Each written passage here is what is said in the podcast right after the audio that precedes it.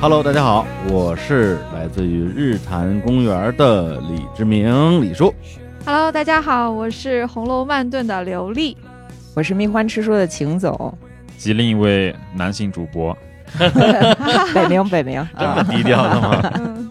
嗯哎，大家听到这里啊，可能会有一些意外的小惊喜啊。我们这个群星荟萃，耶，对，呃，黄金阵容啊，我们这几个人啊，代表了三个博客，然后呢，呃，日常公园儿，呃，我反正就是那么一个博客啊，就是啥啊，都聊的博客。靠你引 流的， 是我们的大树，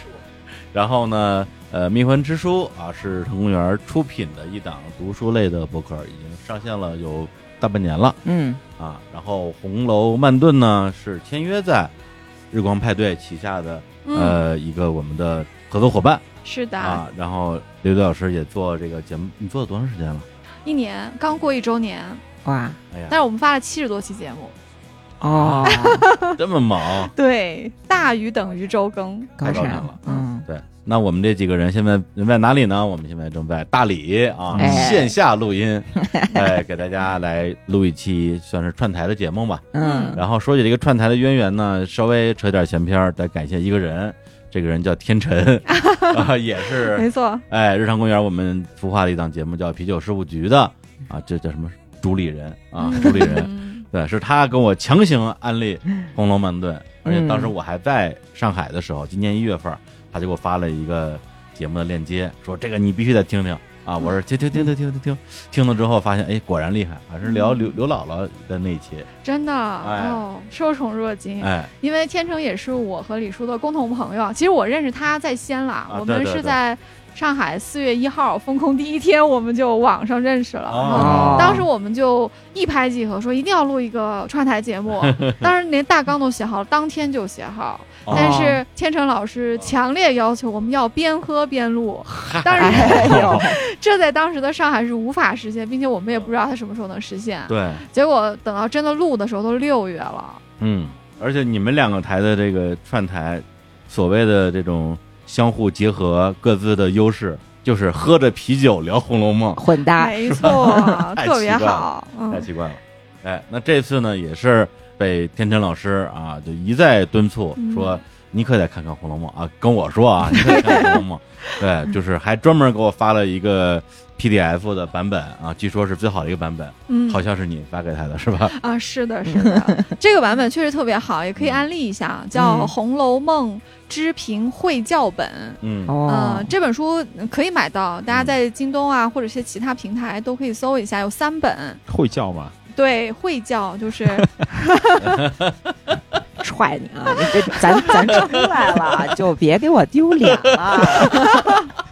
确实有点丢脸的。会教谁本，带来对的对对，嗯对三点水的这个会哈。嗯嗯这个版本特别好，红色封面儿三本啊，大家认准。呃，因为它把所有的评论，《红楼梦》的评语不只有脂砚斋，还有季护叟，还有一些其他人嘛，而且评的呃年数也不一样。而且评的位置也不一样，有的是眉批，有的是夹批，有的是侧批，嗯、所以这本书呢就把所有的批注分人、分时间啊、分位置告诉你了，所以你相当于买了一本最全的书，我也想要，对，嗯所以天辰呢，他的想法呢，就是让我尽快的啊，嗯，把这本书啊，就把这本千古奇书啊，《啊红，楼梦》看完、嗯啊，然后配合《红楼慢炖》这个播客，一档专门聊红楼的一个播客啊，配合服用，效果更佳。啊、到现在为 止，刚刚看了一页，哎呀，哎 呦，我还为了为了看这个 PDF，专门买了一个新的电子书。因为之前那个 PDF 拿 Kindle 打开就是乱码，然后哦，天天说你这 Kindle 不行，你得换一个阅读器。嗯我，斥巨资，然后买了阅读器，然后把那个 PDF 导进去，哦果然啊嗯，阅读体验极佳，是吧？看了一夜哦我，就放下了。啊哎，看了一夜 就忘对，了。所以今天今天那个节目，它无到话可说。它到底是个什么节目呢？它就是一个啊，要打破这个刘丽老师的个人原则嗯就是从来不跟没有看过《红楼梦》的人聊《红楼梦》。 嘿，今天我就要打破一下这个东西嗯啊！今天不但有一个人没有看过啊，甚至有两个人没有看 过。对，对特地找来的，就是今天的两位男士，对对，吗？再不到两位男士啊，哎两呀位直男啊，是直男吗？啊是吧？ 反正他肯定对对是。对，我们家这个我还比较对，清你楚对。 你能你能证明，对我可能有点诚意啊。嗯，然后呢，哎，两位男士都没有看《红楼梦》，然后我们说，那干脆我们今天就录一期如何说服两个直男 去看《红楼梦》的这样一个节目嗯啊。嗯然后有请呢这个红楼专家嗯，啊刘丽和饱览群书的没没没，邢总，不敢不敢啊不敢，邢总红楼看的也特别深，我爱好者，嗯爱好者都是爱好者，嗯嗯所以呢，那今天的节目的主题啊，就是这样一个主题，但是大家也不要过度发挥啊。我们、哦我们并没有说直男都不看《红楼梦》， 一定有直男是看过《红楼梦》的。我们只是说我们俩啊，哦那大肯家定不要对号入座。啊，毕竟曹雪芹就是直男嘛，嗯必须的。他他他嗯最起码是个掰，不，因为他结婚了是吧？他有孩子，啊，有孩子，嗯有孩子虽然不能代表他是是对，直也可的，能是行婚。但是作品不会骗人。没错，就是说，一个人他日常号称自己是什么，不一定就是真的，嗯嗯但是他写这么长的小说是骗不了人的。嗯，嗯嗯，毕竟是贾宝玉和这个林黛玉和只薛是个宝爱情钗故，事是而不是吗和什么薛蟠之类。和薛蟠， 天哪，这这也没有问 题啊。这个是黛玉的绯闻 CP 不就包括薛蟠吗？是是 是，这多角恋了，一上来开始说黑梗了。开嗯始说嗯 黑哎来狗来来了来，啊。咱来们咱们先从最小白的问题问起，嗯，就是在座看过《红楼梦》的两位，你们嗯第一次完整看完《红楼梦》是什么时候，以及是不是当时就看懂了就喜欢了？我看《红楼梦》特别早。因为我从小就喜欢看这些会淫会道的东 西，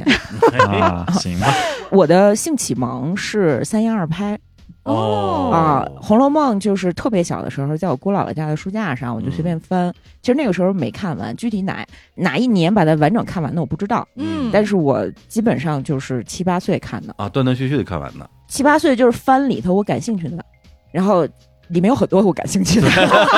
都是性启蒙。这早会啊，真是。 然后。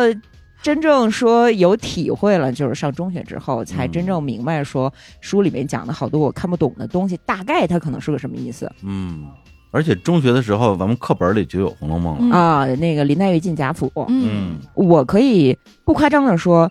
红楼梦》塑造了我的价值观嗯，我天，这评价太高了。啊。就是。那刘丽呢？啊，我也不记得我什么时候第一遍看完的了，嗯肯定是在初高中就看过，嗯而且我都不记得我第一遍看的是中文版还是英文版，嗯不是凡尔我赛啊烦，起来了，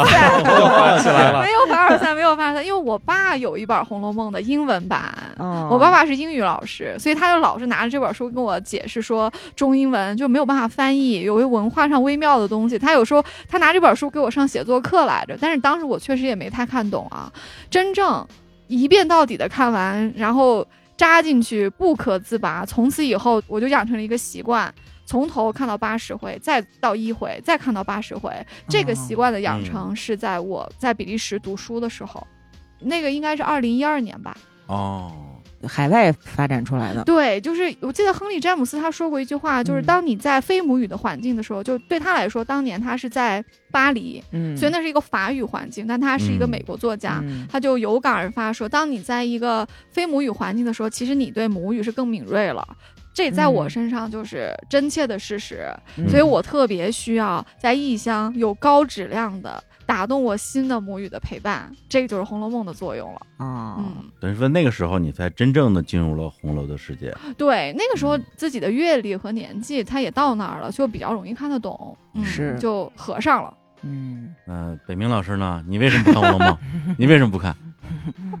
因为我就你感为什么觉不看？ 你为什么不是？一会儿别问 我，行了，好接着好好说。 好，就感觉是个少男少女这个谈情说爱、情情爱爱的故事，像花季雨季，对啊，像那个年代有的选，我肯定去看《三国演义》，对吧？嗯看《西游记》这一类，可是打得爽嘛，就是公猴子精是这样的，体内有暴力因素在。嗯，所以刘丽老师我特别厉害，她说什么这个《红楼梦》都已经做了一年多了，做了七嗯十多期，七十多期全讲《红楼梦》， 天哪，这我不可这思素材不库多不源多源不绝，对对，不多，哦嗯真是的啊。还能再做个十年八年没问题。嗯，真的嗯啊，对能，flag 立起来太啊！厉害了。 议 啊那你试图翻过《红楼梦》吗？应该是翻过的吧？我翻了可能十来页，就啊。反正看了就看了一点 比我强点有限，我对，看了一些奇奇怪怪的神话故事，什么女娲补天这一类的，嗯主线都还没进入，后来就困了啊，。对对对，他那进主线剧情太慢了，对这个嗯盲点，咱们要扫盲一下啊，哎因为有很多志在普及《红楼梦》的一些嗯学者大家，他们总结出来一个方法啊，嗯就是请想看但是又苦于没有方法被吓住的朋友们，嗯，从第三回开始看。哦为什么？呢？因为大家都知道这个书主角宝玉、黛玉这些，但是一二回没他俩什么事儿，嗯，嗯那交代的都是神话的设定和世界观，这有点像是托尔金写的《指环王》和《霍比特人》，前面他给你写一个精灵宝钻，他就要给你写中土世界的各种设定一样。嗯，但这种设定有编年史的意味，所以它可能相对来说就没有那么嗨，就不太想看。但是从第三回看的话，不影响，你完全可以从第三回就是黛玉进贾府开始看。这个时候主要人物都登场了，他们已经可以表达自己的主观意愿了，这个就情节就开始线性叙事了。看完之后，可以再回去看一二回，你会发现不一样。嗯，嗯，哎，这个小方法啊，对嗯 对，像我们一样没有看过《红楼梦》的同学，可以试试这个对，小招儿啊。，对，想想确实，托尔金让我先看《精灵宝藏》，我也疯掉了，估计。肯定啊 而且主要他前面那些关于这些设定啊、嗯这些铺陈的东西，给我感觉不是特别精彩。因为就作为一个门外汉来讲，因为比如说《西游记》，嗯其实前面的铺垫也挺长的，嗯梦里斩龙王什么之类的，对，但是就觉得特好看。然后 到后边孙悟空也登场了，嗯，对，不会有那种说好像看不下去的感觉。而且我小学的时候，因为我我小学的时候是我妈他们单位有那个全套的四大名著，嗯她可以帮我借。所以我那个时候觉得说中国传统文化，那我我得熏陶一下啊！而且我看到特别早，就小学一二年级，嗯，就我认字儿比较早吧， 嗯然后就通读《水浒》和《西游记》嗯这两个，就读了好多好多遍。到现在，《水浒》一百零八将，任何一个人，你问我他怎么死的，我马上告诉你，嗯因为我小，因为我小时候拿了一个本 儿。啊，拿了一个本儿，我我整个抄下来了，就每个人的这个外号是什么哦，然后最后怎么死的，然后天天拿那本儿跟人背，然后还吃小浣熊，嗯嗯对，然后《西游记》也特别喜欢，而且小时候也不觉得这东西是古文有嗯多费劲，是啊确实没有那种觉。感觉。对你一旦习惯了他那种叙事方法，就是那种看进那种去文了本，对，一对下就看进去，接对受看进去了对，对，但是《红楼梦》真的就是挣扎着看了好好多次。我说小学的时候嗯，就是看不进去，说不是就是谈恋爱吗？其实不应该小学看，哦没错，嗯确实看早了。哦嗯太早了 对，到现在我对小学时候看的《红楼梦》唯一一嗯段就是贾宝玉跟那 谁哦，袭人是吧？啊，我我就，对我就，出世 云雨情，幻境啊 对对对对，就记得这点性启蒙了，别的啥也不记得了啊。啊！嗯，你要是长大再看，嗯你会发现里面有好多好多的小细节是特别经琢磨啊的，哎但是小屁孩儿真是什么都不懂。嗯没啊错，没错。对，所以《红楼梦》就是因为刚才我发表了很多不准确的描述 啊，就是一没个有没有，谈恋爱的一个情情爱爱的东西，它实际上它它是吗？是吧？是啊，啊怎么不是？ 你看宝玉和黛啊玉的爱情写的多好啊！就看俩人谈恋爱，看那么厚三本书，怎么看 啊？其实要他要真是纯言情，说不定有很多人就看了，但他没错确实还真不是。嗯嗯，我觉得这个书吧，其实现在有很多说法，就是说嗯你从里头学职场啊、学人情世故，我特别讨厌这种说法啊哦，啊。我也有特点我特别讨讨厌厌这 种说法，就是能不能学能学，嗯但曹雪芹他是想教你这个吗？他没有止步于绝此不来是的嗯哦，是逆恋那种感觉吗？逆恋福柯什么的？也不是，也不是 啊、就是我个人觉得他其实在追求一种非常纯粹的精神，就是你把这个书看完之后，你会觉得曹雪芹那真的是千年一遇的一个嗯，人精儿。但是他把人看得这么透之后，他并没有教你去耍诈，没错啊，没错。嗯包括他写了宝黛的恋爱，这个是现实的，而且他应该超过了任何一个人。我觉得没有一个爱情写的有他这么深刻、嗯这么生命层面的一个连接啊。嗯，这个是不用否定的。包括他也写了大家族的盛衰，应该说兴衰吧，都可以啊。他也哀叹一种所谓的，比如说贵族精神的逝去，包括一些魏晋的这种文人精神的逝去，这他都写了，嗯，就跟秦总说的有点像嘛。我觉得他嗯包罗了很多东西，就把人生看透了。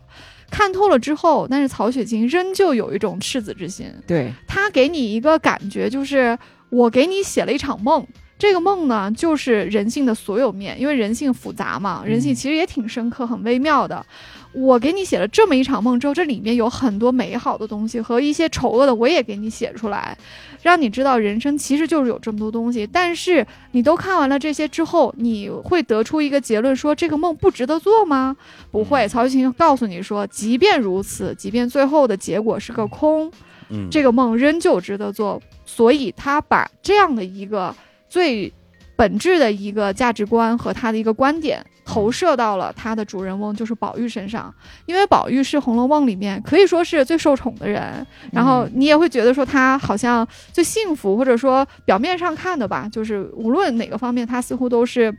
占据着有利的条件的这么一个人对，但其实曹雪芹把宝玉当做一个最大的一个悲剧来写的，嗯因为他的人生就是要告别的，他就是要去和人生中所有美好的东西，尤其是那些美好的女性们，嗯一一的告别。他是最后一个走的人，这样的人是最痛苦的。那你都知道这么痛苦了，你愿不愿意承受？其实宝玉是走了这一遭的。我觉得嗯曹雪芹的立场也很明显了。啊，嗯但是但是我这一点其实，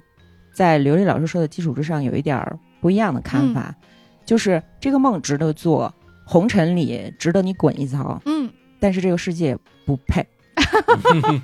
说得好。 啊。比如说黛玉，比如说晴雯，她们身上有一堆毛病对啊，嗯对吧？？好多人说什么、嗯这个。哭哭啼啼呀，然是后啊小心眼儿啊，然后嗯包括什么那个还讽刺刘姥姥，好像不够、嗯嗯不够政治正确什么不的，够宽容不，够厚道。嗯嗯对，但是宝钗是没有在太虚幻境里面说，哎呦，这个宝钗一来了，姐姐妹妹们、仙女儿们都来说，哟，你可回来了这种待遇，没错。只有黛玉有嗯啊。黛玉一系的，包括像是什么这个灵官儿啊，嗯就是一个小戏子，嗯一个唱戏的身份非常低贱的这么一个小女孩儿，嗯包括像贾宝玉的大丫鬟晴雯，这也是一个奴婢，嗯但是这些人他可以拥有这种待遇，就是他们其实是比你们这些庸庸碌碌的啊、非常会来事儿的，嗯会在职场里面讨好领导的，然后跟同、嗯同事团结一心的，比你们要强，比你们要高。他们是嗯纯粹，他们是仙女儿。嗯，因为他们真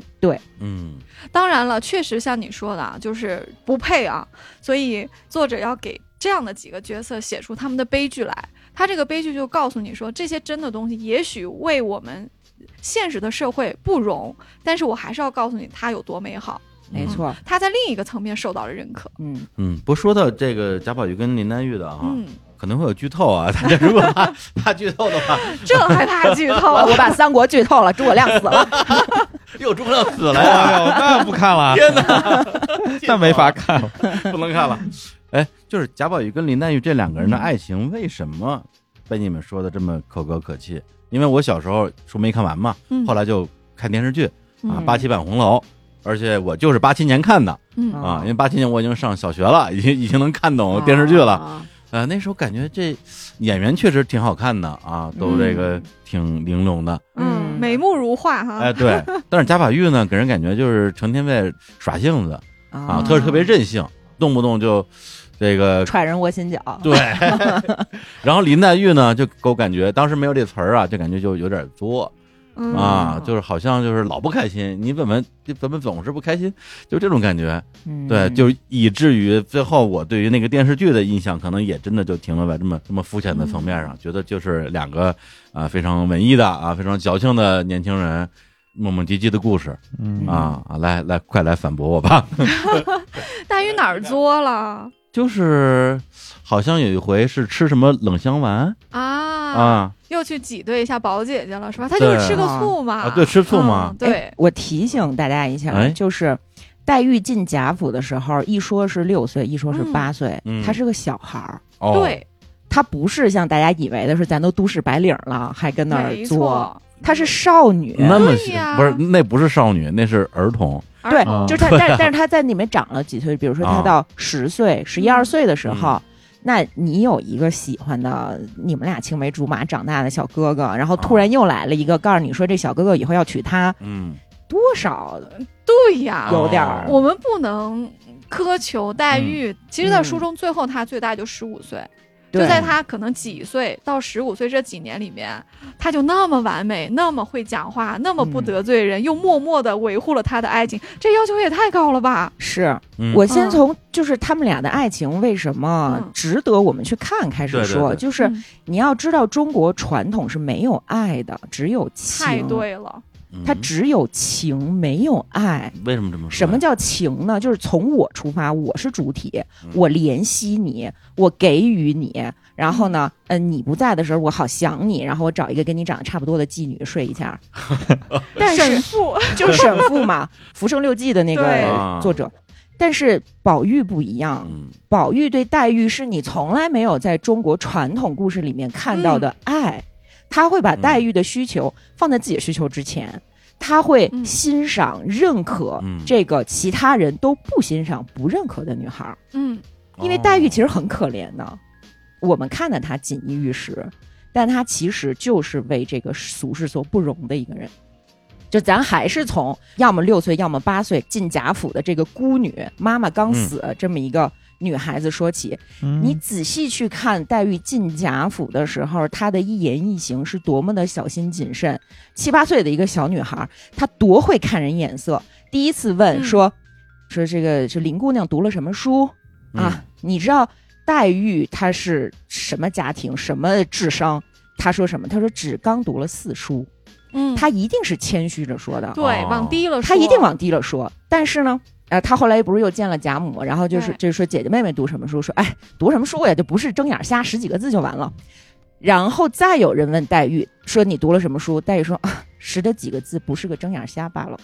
嗯，哦，这么小的小孩儿，他什么不懂？那真的是对吧？心比比干多一窍，是太聪明了， 太聪明明了。，嗯可是他为什么在之后贾府的岁月里面会被人认为是小心眼儿，然后说话老怼别人？嗯，他觉得你们凭什么呀？就是哎我凭什么给你们脸？啊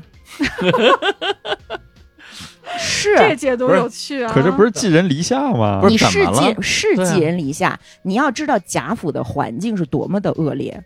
多么的恶劣，。只有门口两个石狮子是干净的呀，这是宁国府，荣国府好一点儿，好一点儿嗯但是你就想，有人的地方就会有斗争。林黛玉这么敏感的一个小女孩儿，她在贾家寄人篱下，这些下人会给她好脸色看吗？王夫人给她好脸色看吗？王夫人当然假装给好脸色看了，毕竟是舅妈，对，但实际上只有贾母是她的靠山，没错，所以黛玉的任性和小心眼儿，不是她不懂，不是她蠢，她傻，她作，而是她觉得我必须做自己，就这就是我。我嗯觉得你们哪儿做的不对，哪儿做的不好，你们哪儿这个怎么怎么样，我憋不住，我就 得说。当然，我我我可能有点带着我自己了啊，嗯啊，看出来了，是？吧？呃，包括你说他取笑刘姥姥什么这个那个的，嗯他可没取笑刘姥姥穷，他嗯取笑的是刘姥姥像蝗虫一样挟黄大嚼，就是说他来要钱，他出卖了自己的尊严，嗯这个是他取笑的地方。他当然取笑的不对，他不够嗯宽容，但是他年纪小，嗯，对，不能要求黛玉时时刻刻都完美啊。是、嗯就是你在那样的一个男尊女卑的社会里面，黛玉她最后也是嫁人这一条路，也是去伺候一个嗯她看不上的一个臭男人的一条路。嗯，她为什么会葬花？为什么会悲春伤秋？是因为她太聪明了，她知道她的结局，她也知道她的地位是什么，哦，所以她不愿意屈服。就是她可能没有像我说的这么概括，嗯但是她的骨子里面是有骄傲在的。嗯，那么这样的一个女孩儿，实际上是被你像王夫人这一派这种特别特别世俗的嗯长辈们所讨厌的。你看有多少细节？王夫人说什么那个眉眼儿什么有点像你林妹妹妖妖条条的 什么，就这种话哦，已经很厉害了，已经很凶嗯的，就指明说她不喜欢林黛玉了。那黛玉在这种情况下，她什么都清楚，但是她还是这样。嗯，然后宝玉会欣赏她，会爱她。哎，其实黛玉的人格啊，大家除了去看她说什么、做什么之外啊，有一个特别好的一个渠道去看她真正的人格。因为黛玉自己就讲过，诗就是不以词害意，中国的诗就是以诗言志嘛，哦所对以大家一定要去看黛玉在不同的人生阶段写的几首长诗，比如说《葬花吟》。《舞美吟》还有《桃花行》吧，应该有几嗯个啊，大家回去看一下。黛玉基本上是隔一段阶段，她会有一个非常深的领悟，可能是领悟在不同的领域啊，然后她会把它写成一个长诗。这个诗里面就是她对于自己、对生命、对这个世界的理解。这个里面你可以看到，她其实灵魂是很高洁的。嗯嗯当然，我知道秦总讲的这些，就黛玉的这个生活环境啊，我稍微有一点不同意见，但哎也不值得展开了。啊嗯，嗯就是她到底在荣国府过得怎么样，是不是很苦很可怜啊？嗯我个人觉得，在物质上确实也没苦，因为有嗯贾母在，没敢有谁亏待着她对。但精神上确实不一样了。我们再回应一下关于黛玉爱怼人呐、或者说说话不客气啊，讽刺这个讽刺那个，其实大家再去看一看，黛玉怼过谁，作过谁、嗯啊？其实她的作的主体最多的是宝玉。嗯，大家想一想，如果你是一个十几岁的谈恋爱的一个小姑娘，啊你撒欺娇负谁呀、你不就欺负你男朋友吗？你也知道他不生气吗？嗯嗯你们俩多欺负两次，这边哄一哄就好了嘛。而且黛玉作一下，宝玉哄一下，他俩闹一下，嗯不要觉得这个是无理取闹，这不是偶像剧。他俩嗯每次这么搞一出之后，感情都更深了。无论对谁，感情都成长了，现实生活中往往也是如此。确实嘛。。是这样嗯，再加上他去怼嗯对别人啊，你看北冥跟熊 总，哎太现实说法。 对，嗯，黛玉怼别人呢，通常就有点像秦总刚刚分析的一样。嗯其实荣国府这种社会，这里面就是有很多人看人下菜碟儿， 嗯他就是有高低眼，或者说看你有没有靠山，他就是有一些对黛玉来说不是那么。友善，也许他刚来的时候，大家当他是个客人，可能还这样。要时间长了，别说荣国府的那些三六九等的人去欺负黛玉，他们不嗯是连迎春也欺负吗？是啊，探春也欺负吗？所以黛玉怼谁啊？怼的就是这些不知天高地厚的，嗯啊呃，人格有缺陷的那些看人下菜碟儿的这些人嘛。那我倒觉得怼得好呢。嗯，我也觉得怼的好 啊。哎，那在你看来，嗯林黛玉她性格里边最闪光的地方是什么呀？黛玉就是真，真，嗯，嗯嗯非常非常的真。黛玉的真是她最大的一个标签，但是她的这个真啊，嗯在很多其他跟她类似的人物身上是有体现的。比如说嗯咱们刚刚讲的特别可惜的这个晴雯，嗯其实晴雯是一个写的特别好的女子，对可能中国古典文学里没有另外一个晴雯了，没有一个女孩身为奴隶还敢跟她的主人，也就是宝玉这么交往的，嗯绝对没有。嗯，这么平等，这么自尊，哪怕你觉得她的交往模式里面有些地方不对，因为你你是一个丫鬟嘛，你要做你身份匹配的事情嘛，嗯所以有的时候晴雯可能会有一点，在她那个礼法和规矩里面看来不太合适，但是背后晴雯没有什么坏心的，她还是真使然。包嗯括另外几个像黛玉的人，比如说灵官，我们都对非常喜欢的一个灵官，嗯长得也像林黛玉，嗯性格也像林黛玉，甚至灵官谈那场恋爱，灵官跟贾强，也就是其实是他上司啊，哦，嗯要关心职场的可以这里来听一 听了，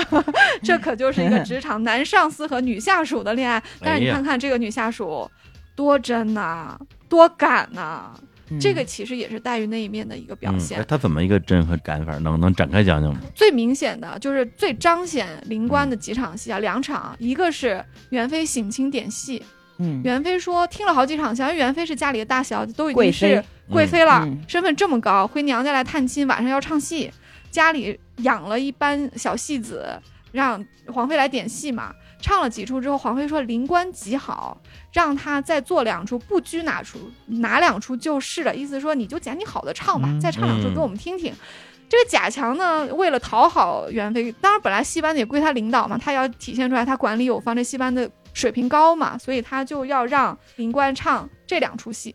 应该是让他唱《游园》和《惊梦》吧，如果我没有记错的话。嗯林官就说这并非本角戏，执意不唱，要唱相约和相骂。然后他就唱了，贾强这个领导根本调动不了他，所以林官唱了他想唱的戏。元妃听完之后大喜，觉得这个孩子挺好的，很赞赏，还赏了他很多东西。所以你看，这就是很真啊。嗯，他有他的自尊心和有他的作为一个艺人啊，他的这种体面和尊严在，就是对对，你夸我是没错，但是你让我唱不是我这个角色的戏，其实对我来说这不是一个抬高，有一点点侮辱的。对是侮所以辱性我的，要唱我要唱的戏，对，就好像你去那个什么酒吧里边儿嗯，给歌手什么一百块钱，你给我唱一个什么泰坦尼克， 这抖音神曲，谁给对你唱对骆驼，对， 但是你我看天，灵官这个就很真啊。嗯其实要不是袁飞心情好，要不是袁飞其实也是比较宽厚一个人嗯啊，就是他他也经过宫里的这一套，所以他回到自己家的时候，他这天晚上有特别多的宽容和柔情在啊。嗯，灵官确实也没有受罚，还受赏了呢。但是大家可以想象，在任何一个情况下，你违抗你的领导给你的命令，而且领导还是要向更大的大领导去请功的这么一个活儿，你还敢不顺着他，你还有自己的想法，你反了灵官就可以啊。这个就是真，嗯这是一出。另外一出跟这有点关系，主角也是贾强。这个宝玉还作为一个亲历者，他还看到了呢。这场戏对宝玉来说是一场爱情课。咱们前面不是讲过，说宝玉和黛玉爱情为什么写的这么好吗？其中有一个精髓，一个秘密就在于这个有点现代性啊，咱们可以拉过来一说，嗯就是、爱情。当然我们会觉得说有一见钟情这么一回事儿吧，嗯，但是圆满的爱情，或者说深刻的爱情，生命层面绑定的这个爱情，它是要经过学习的，要历练的。你都没经过什么大事儿，谈什么爱情？宝玉和黛玉经历过，就不说黛玉吧，咱们就说宝玉这个呃男性的这个主体来说的话，嗯他是经历过从多情到专情的一个转变的。那谁给他上的爱情课呢？好多人，灵官就上了一个非常重要的一课。哎，展开讲讲吗？要对吗？对对对， 对说一说，说一李说。叔很有兴趣啊对，我对我突然有兴趣了，爱情来课来来，就是这个也特别的微妙啊，就是我们宝玉啊，他是一公子哥儿，但他其实挺尊重女性，他真的没有要冒犯和物化女性的意思，就是他病愈，身体刚好了，还有点精神，他就想出去溜达溜达。他呢就走到梨香院，这个梨香院就是小戏子们排练以及生活的地方。对，他呢就觉得说我是家里的公子哥儿啊，而且宝玉因为长得好，讨人喜欢，家里是上上下下，从主子到仆人，尤其是女性的这些丫鬟们都喜欢的一个人。宝玉可能觉得没有人不喜欢他，所以呢，他就进去了。进去之后呢，他就想让灵官给他唱戏。他其实没有要逗弄灵官的意思，嗯他还真心觉得说，我就是觉得你好，你唱一出给我听呗。他挺萌的这么一个小少年吧，就是。结果他一进去，他也没有什么距离感。就宝玉其实有赤子之心，他往灵官床上一坐，嗯，宝玉真的没有轻薄灵官的意思，他可能去谁那儿，他都是往床上一坐，他去黛玉那儿，他不也往人床上一坐屁股吗？沉对吧？嗯对，对， 屁股沉。结果灵官看他来了，站起来了，嗯，哎，避嫌，避嫌，哎，哎，是不是？宝玉一下子觉得说啊，还有人嫌弃我 呀，这不是应该受宠若惊吗？但是灵官站起来，为什么？嗯，灵官心里有别人了。哦，当着别人的面，灵官不愿意跟宝玉这么近，因为我要在意我在意的人的感受。所以哦你在嗯光彩夺目的家里的一个公子，宝玉条件多好啊，从形象到家里的这个身份的条件，肯定比灵官自己的那个对象，我们一会儿再说哈，嗯好太多了。但是他就站起来了，所以宝玉自己觉得有点碰了一鼻子灰，嗯，这还没完，他还拉着灵官要让灵官唱戏，灵官又是正色的对他说：“他说他嗓子不好，前儿娘娘传进宫去叫我唱，我还没唱呢，就把宝玉给回绝了。”嗯，在这个点上，旁边有人提醒宝玉说：“说待会儿强二爷回来了，让他唱，他必唱的哦，啊，贾是不强是浮出水面了，对不对？灵官的嗯这个绯闻对象就是他那个上司，这个贾强。所以你看，灵官就不给宝玉唱戏，但是别人因为知道他们的关系，就点醒出来说，贾强让他唱是唱了，因为贾强让他唱是有情义的，你嗯宝玉让他唱是以势压人，他是不会唱的。嗯，这个当然后面还有一小段啊，就是贾强和林冠的一些对话，特别小情小爱的，就是哎呀，我病着，你还因为林冠是在生病，贾强呢就为了讨好他，花了一两八钱银子，很多钱啊，这个一定要记住，因为大丫鬟一个月的月钱是一两银子，姨娘才二两，哇哦这一两八钱银子就是姨娘这个身份的人将近一个月的工资啊，所以嗯贾强还是有点钱的啊。他拿一两八钱银子买了一个玉鼎金豆来哄灵官开心，灵官自尊心马上上来了，他说：“你们家把好人弄过来唱戏，你不是讽是个小刺鸟我，嗯，就是啊对笼中鸟嘛，你就哦拿我取笑，他非常有自尊嘿。贾强只好把这个鸟放了，林官就又发嗲，他就说我病了怎么怎么样，你也不给我就是看一下怎么哦怎么样。贾强要马上嗯应对这个小女友的这个需求，他说啊我马上出去看，结果林官又来了一句，你看这。作的女孩子未必不好嗯啊，其实她也没有存心的要怎么你的意思，所以立刻林官就说，因为贾强要出去给他请大夫嘛，他就说这会子大天独日下，你去赌气去请了大夫来，我也不瞧。看看到这里，咱们有点心生疼了，对哦嗯拿有点捏生的死活死阅历的，哎呀，读者就马上知道。你看他一方面就是他就是要拿捏你一下，就是要发个嗲说你看我这样，你也不哄哄我。但是事实上，当这个贾强这小男朋友要真的要立刻给他出去请大夫的时候嗯，他又舍不得，所以这一来二去的，宝玉就听愣了。他回去马上就知道说，哦哦，我条件这样，也不是所有女生都喜欢我。他之前有一个可以说是宝玉的一个 fantasy 啊，他觉得说每一个女孩的眼泪都是我的，让他们的眼泪都是来葬我，就是他们的眼泪汇成河把我飘起来。你看想得多美啊！宝玉自我认知有点高，对不对？这个时候，但是他马上就知道了，每个人有自己的眼泪，那属于他的眼泪就是黛玉的。嗯哦，这就是你说的这个爱情课，这不就是一个爱情课吗？多嗯好啊！从此之后，宝玉看待黛玉和其他的女性就完全不一样了。宝玉一直到最后都非常的欣赏美好的女性，但是他的欣赏就是欣赏，对他没有男性凝视，没有男性 凝视，他可以欣赏你，可以呵护你，嗯可以关照你。你看。他还给那个香菱换裙子呢，他还拿了一条裙子给香菱换，这么私密的事情，但他毫无邪念，嗯，他也会照顾平儿，平儿哭了很委屈，他会把平儿叫这到都自己是房间，女奴，嗯，嗯，给都平儿是化下妆人，哦哦哦哦， 对，香菱和平儿其实都是嗯算是小妾吧，嗯啊，就谁的是哦小妾？小妾啊，小妾，但是妾其实是谁的小妾？一个是薛蟠的，哦一个是贾琏的，对，这两个人哦特别重要，因为他们两个嗯一个是宝玉的堂哥，一个是宝玉的表哥，所以对宝玉来说，对这两个女性献殷勤，相当于对自己的嫂小子嫂献子殷勤。哦，嗯就这个，我们会觉得多少是有点越这个雷池，对不对？啊就你不是应该对一个有夫之妇这么献殷勤。但是宝玉其实这么做非常自然，大家也不觉得嗯怎样，因为他就是单纯的要帮助你，让你不要受委屈，或者说，哎呀，我的表哥和堂哥其实就是都没有很好的爱惜你啦，你接受了委屈，那我就向你赔个罪吧，就我们都是一样的。嗯他有点像是带所有的亏欠女性的男性一起向这两个女性道个歉的这个意思。哦但是他对这两个女性再呵护，也和他对黛玉的关心是不一样的。嗯，原来如此，你看啊那个所谓的太虚幻境，就是贾宝玉其实第一次做春梦，第一次嗯遗经的时候去做的那么一个梦，但是它是一个题眼嘛。嗯在太虚幻境里，警幻仙翁说：“你挺好，你不淫，呃，你嗯你淫，但啊是你你也不淫，因为你是 意淫。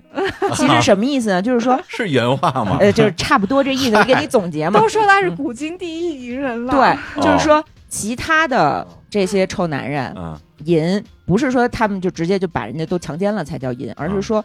就是男性凝视嘛，嗯，把所有的女人都看成可供我自己皮玩肉乐之的乐的工工具嗯但是你不一样，你喜欢女的，但是你眼里面她们都是跟你一样的，嗯这个叫意淫。嗯，所以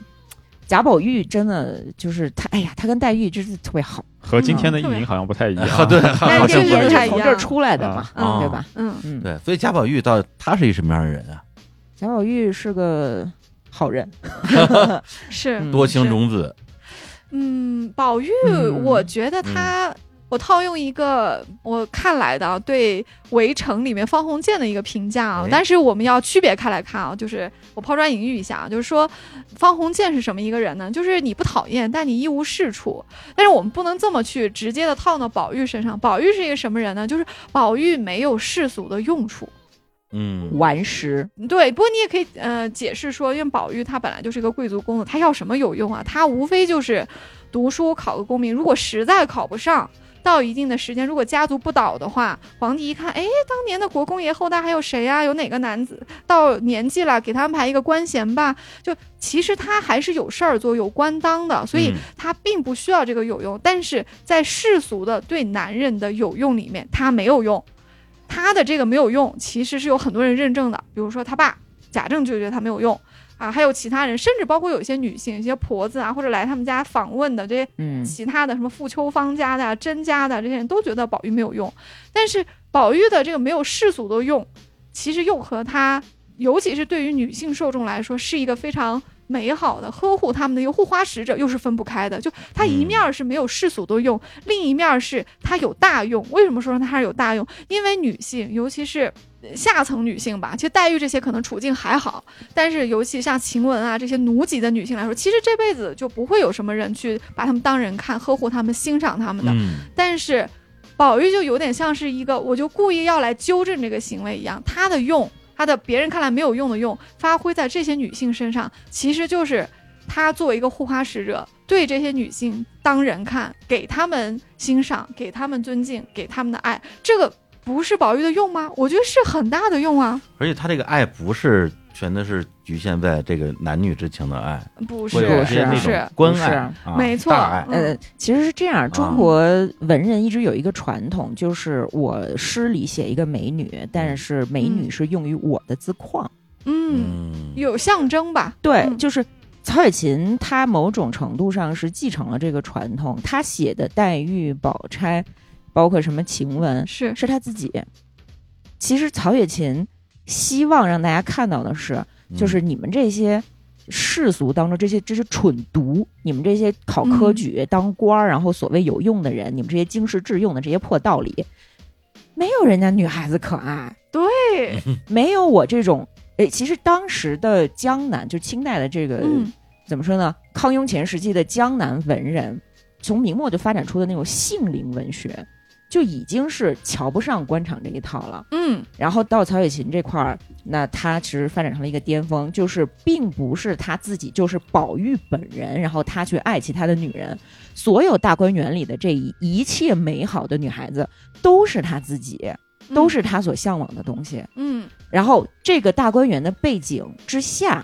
大观园是非常美好的一个、嗯这个青青花春王园，国，对。嗯但是在这个背景之下是什么呢？非常残酷的权力斗争，然后是非常尔虞我诈，然后臭不要脸的这些社会人。 嗯社会人，啊是的，嗯，嗯，所以你说《红楼梦》为什么叫梦？以就是它不可能在这个真实的世界嗯存留太久，嗯嗯所以林黛玉必须死，对，晴雯必须死。而且他们必须在少女时期，也就是说没有嫁人的时候嗯就要死。为什么必须死啊？呃，你看啊，嗯，宝钗可以活，对，非常通人情世故的薛宝钗和她的、呃，相当于是她的替身使者吧，就是那个袭袭人哦人，他们可以活，因为他们通人情世故，嗯他们愿意加入这个世俗的世界。啊，对嗯对，但是黛玉和晴雯不行，其实叫什么呢？叫情为黛影嘛，就是晴雯就是黛玉，如果是努力，她就是那样；哦这两个是对应的写，这是一个非常高明的一个文学写法，宝钗如果是女奴，她就是袭人。只是不同阶级而已。对，嗯，嗯，那么在这种情况下，黛玉必须死，因为你嗯们不配。她是属于太虚幻境的，她是仙女儿。嗯是的，这里其实我们要把宝玉经常挂在嘴边的两句特别惊世骇俗的话拿来讲讲，可能有助于大家了解宝玉啊。这两句话实在是太颠覆了，一句是。女儿是水做的，男人是泥做的哎。这句话对吧就是连我这种没有看过《红楼梦》受的不人了，是不是？嗯 不是，我就是他都知耳道熟能哦，都详，耳熟能耳熟详。能详。对，他对说，我我就我觉得他说的 太有名，说的我对觉。得哎呀，对天哪！看来我都不用辟谣了都。哎怎么回事？ 对，他说我见了女儿就便觉清秀可人，而见了男人就是浊臭逼人，嗯对这是一句哈。就翻译成我我们的话就是男人都是脏东西。哎，对，哎呦嘿，然后还有一句，就秦总刚刚其实已经点到了，就是女儿未出嫁时是无价宝珠，嗯，出了嫁就是死鱼眼睛了，这是为什么？哦，就像哎，秦总刚刚已经举例喽，他说嗯黛玉和晴雯为什么必须死？他们就是活不过少女时期的。但是同样，他们两个人对应的两个人啊，就是相对立的两个人吧，就宝钗和袭人为什么就可以活？因为他们入世和世俗的那部分。其实一以贯之，所以他们可以延续到这个婚姻以后。嗯也就是说，他们其实认同了，或者说顺从了这个伦理社会，所以他可以活下去。哦，他们的少女时代就是在为嫁人做准备，对，就是他们没他们错本来就是那个世界的一部分。他们对就是要嫁人。啊就是要嫁人，嗯那怎么去理解宝玉的这两句话呢？其实挺深刻的。为什么这么说？因为他为什么觉得女孩儿和女人区别这么大，就是嫁没嫁人区别这么大？呃，如果有人觉得说，哎，宝玉可能喜欢年轻的这个处女吧，嗯这个有大错点特过错分了啊，对这个不过喜欢人大妻错啊特错，他不是这个意 思，因为哎，因为有反例啊，我们前面就讲过嗯，了香菱和平儿是他两个嫂子，哎，你看人妻他也喜是欢人妻啊啊。但是宝玉嗨非常欣赏香菱和平儿，而且他第一个性幻想对象秦可卿还是他侄儿媳妇呢，不也是哇人妻吗？口味味够够重重啊， 可以啊，可以可以啊啊，是那吧？边好对，哎，好看，好看最袅娜、婀娜多姿，这能不喜欢吗？所以宝玉并不是一定拿婚否来区分他无价之宝和这个死鱼眼睛的，它其实隐含的是什么？一个。扎进了伦理社会和保持赤子之心、女儿本色的这个区别。嗯他喜欢那些女孩儿，不管是黛玉还是晴雯，还是他也很欣赏，比如说灵官啊、方官啊这些人，这些人通通都是保持着女儿本真的，这个就是没有受当时的已经，我觉得其实已经乱七八糟那个伦理社会的这种啊、经世济民这种学术啊、官场那一套啊，没有被这些东西污染，所以他们就是可爱，对他们。而言，他们的天性是占主导的，对，啊但是那些对嗯嫁人的就不一样了。你看书里面嫁人的没几个好的，当然有好的啊，就除了这什么平儿啊、什么香菱啊，啊，还有一些其他人了。但是很多人就已经扎入到这个伦理社会里面去，被利欲熏心了。他们其实已经投奔了这个伦理社会肛肠，啊，是，所以他们就不可爱，他们脑子里想的都是钱。想的都是一些自己的好处，甚至嗯他们反而从被压迫者变成了压迫别人的人。书里不是好多老婆子看的这些呃小丫鬟就气嘛，非要把他们拉倒下去。你说这是嫉妒吗？这可能是更阴暗的一些心理吧。对，而且对他们一旦进入这个体系之后，他们的上升路径的未来的模板就是王夫人，嗯，啊是吧？对，他们的目标就成为王夫人其实就是伺候好别人。嗯，啊。就是你要想加入那个阵营，你必须学会伺候别人。嗯那伺候别人是什么？说白了就是咱中国传统文化的糟粕。糟粕，嗯就是你看曹雪芹，他没写忠君，他从来不写忠君。哎，纲常是什么呀？君臣、父子、嗯，嗯，夫妻。哦，这个肛肠，对，嗯哎对，不是那个 嗨二龙路。三纲五常 啊，王明 水儿，对，在他眼里，那些为了君王执剑，直接把自己一头碰死的文臣、嗯是愚蠢的。嗯为了哦国家，我哎说我这个为了我我们家这个武将的名声，我在战场上我把自己就战死了，嗯也是愚蠢的。哎嗯然后让他去考科举，科举是什么？那不就是这个霍与帝王家嗯吗？习得文武进会，他觉得是愚蠢的。嗯，哦， 嗯，呃怪不得是禁书呢。对啊，他禁了那么长时间啊，哎，他嗯被禁过吗别？禁啊，什么时候啊？清代啊，写诗就是禁书啊。哦，我嗯天，那这个封皮上应该印一个什么古代十大禁书之首， 这肯定更好卖嘛。这对，个你想，就是曹雪嗯芹是《红楼梦》《石头记》的作者，这不是当时知道的呀，是我们后来考据出来的呀。嗯哦，具体他到底是不是曹家的，其实我们都不知道。嗯，但是我认为是，我也认为啊是，只是说他是我们推测出来的，嗯，因为没有人会在禁书上直接写嗯来找我，我们家地址 门牌。是，不是嗯，等着喝茶呢嘛。这对呀、来，魏明老师说两句，嗯，我觉得听他们说吧，听着挺好的。我之前曾经啊让北明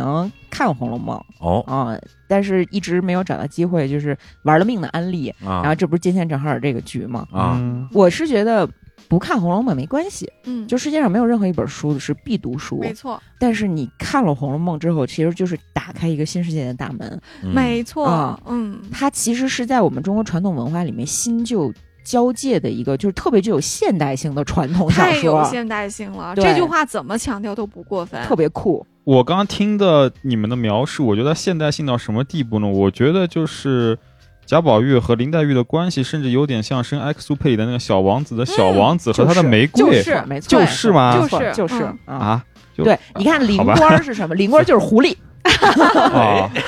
所以那哥们儿是看了《红楼梦》之后写的《小王子》吗。可以说，可能也许啊，世界上的故事的主题，因为它都是嗯反映人性的，所以对殊途同归是很正常的。嗯嗯，啊、然后博尔赫斯特别喜欢《红楼梦啊，》，他哇，哦是吗啊，博尔赫斯盛赞《红楼梦》，嚯，对，他是从文学的角度，从叙事技巧来看，嗯说在中国有这么一个叫《红楼梦》的小说，然后特别的厉害嗯啊、因为它里面是梦套梦，对，幻境套幻境，真真假假，嗯虚虚实实，而且所有的谜底都在谜面儿上。每个人的名字都是谐音梗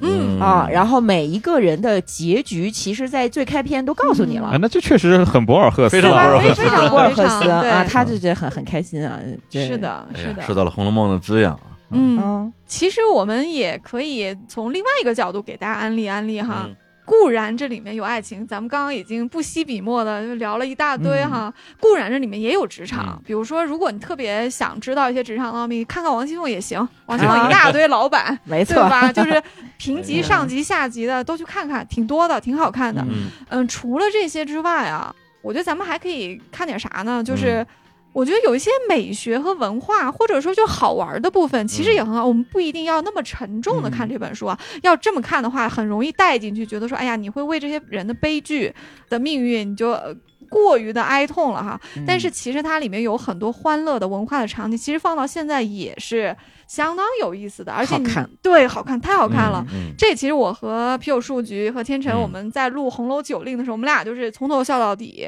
哦，就太有趣了。嗯就九令文化只是其中一个代表，就来说这些公子小酒多会玩儿就行了。嗯，咱们现在你想找一个好玩儿的东西，你是不是拿开手机，小红书打开，对不对？哎，哎，找个店打个卡，别人玩什么你也去。反正这几年因为咱们不太出国嘛，嗯全中国的人都在露营，都在陆冲，都在滑板，对吧？嗯，都在玩飞盘，嗯 那大理好多啊，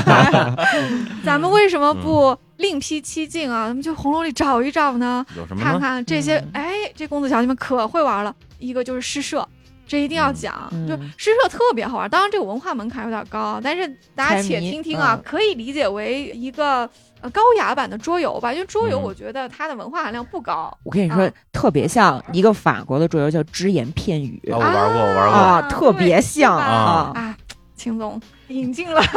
西方先进推荐文化推荐 推荐推啊荐，挺好玩的对挺好玩的。是吧？嗯挺好啊玩，但是说到红楼里面，他们这诗社其实有各种玩法，嗯比方说哈，咱们今天玩个命题作文，嗯，这面前不管是一株海棠花儿，还是说咱们歌颂柳絮，嗯，然后命好题之后，哎，我限好是绝句还是律诗，然后是押韵，哎，这韵我还是抽的，特别难，因为你有可能对某一个韵还挺拿手的，啊另外一个韵你就不会，因为你得穷尽这个词儿嘛，嗯韵脚别人用过，你也不会再用了，所以嗯说就特别特别的难，这都是抽签的。然后题目又特别简单，就是咏一个其实都能看到的东西，有的时候就是个月亮，比如香菱的诗就是咏月，嗯但是你去看，你会发现他们每一个人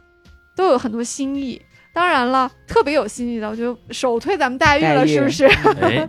嗯，然后他们还会给你这个游戏增加一点难度，除了刚刚说的限题目、限韵，还限时。嗯现实就更有趣了，尤其是发生在黛玉的潇湘馆里的这个现实。诶，他让他的大丫鬟紫娟给点了一炷香，梦香甜还是梦甜香？嗯香尽了，交卷儿，再有也不行了。嗯嗯，这个时候咱们再一一嗯品评、品味。哦，你写的真好，你想到这里，因为前面我们也提到过。《红楼梦》里的这些男孩儿女孩儿，他们其实品味还是挺高的啊，嗯就觉得说诗还是言志的一个东西。我诗写的好不好，本质上是我这个人志向和人格。所以点评的时候，你就能看出来每一个的人格。咱们刚刚还聊过宝钗，其实她已经做好了入世的准备，所以宝钗的诗里面嗯能看出这部分比较圆融，比较入世，比较接受世俗的原则。哦当然，他也写的很好了。呃，他也让我们觉得也写出了这种新意，国文采母也范很儿 高，国母范 儿，对，国色啊天香就他了。对，但是黛玉不一哎样，呀黛玉全都是魏晋名士，洒嗯脱空灵，我不嗯求你们认风同流，啊，嗯，特别特别的好。还有联诗呢，嗯，还有连诗，嗯连诗莲更难是。什么呀？就是你说上句儿，我说下句哦儿，然后我再给你一个上句儿，你再说下句这儿，还得押着韵。押韵，啊哦，对，嗨，我就会大明湖明湖大了，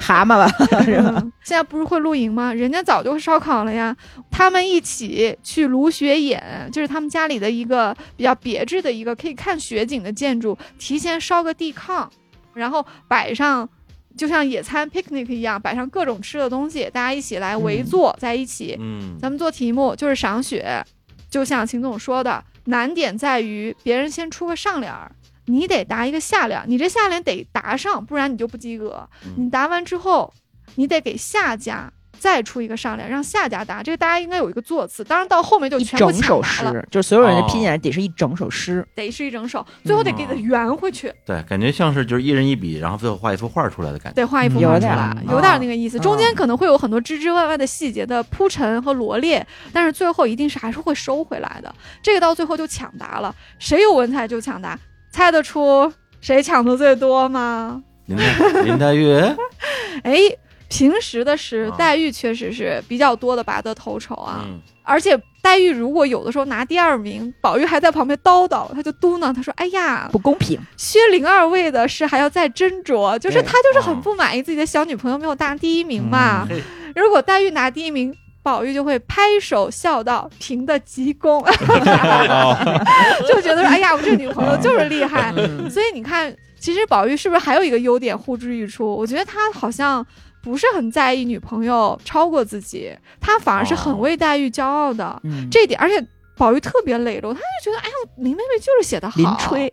哦，林林吹吹，你看多健康啊！他们俩嗯这个感嗯情、嗯是嗯不是？嗯当然，说回到这个连剧啊，第一名是一个另外一个可基爱的本女上孩可爱子，的女孩，而且是男性票选第一名哦，最想当女朋友的哦。嗯，史湘云，必须是史湘云嘛！我们史哎呀大妹妹多可爱，反应又快，嗯长得又漂亮，啊、啊又开朗，有一种假小子的这个飒。但是对同时又漂亮，她不是没有女人味儿哦。你想想看，身边有这么一个女子，谁不喜欢她史湘云是电视剧里边叫什么爱哥哥那个，哦呃哎对对对，啊？爱我哥哥，我对，我就 记住口这齿个，不清的那而且个，史湘云特别喜欢玩谐音梗嗯啊，什么这丫头没有那丫头，头上没有哪桂得花桂油花啊油，就是对什么呢？就是他们，比如吃饭的时候，嗯他特着急说：“哎呀，你们你们聊去吧，我饿了，我得赶紧吃。”嗯然后就对开始夹一个鸭子的脑袋，嗯，然后说：“你别光顾着吃，你得那个得对上这句儿啊。”嗯然后他就说：“这丫头不是那那样，丫头，因为嗯旁边不是有丫头们吗？”哦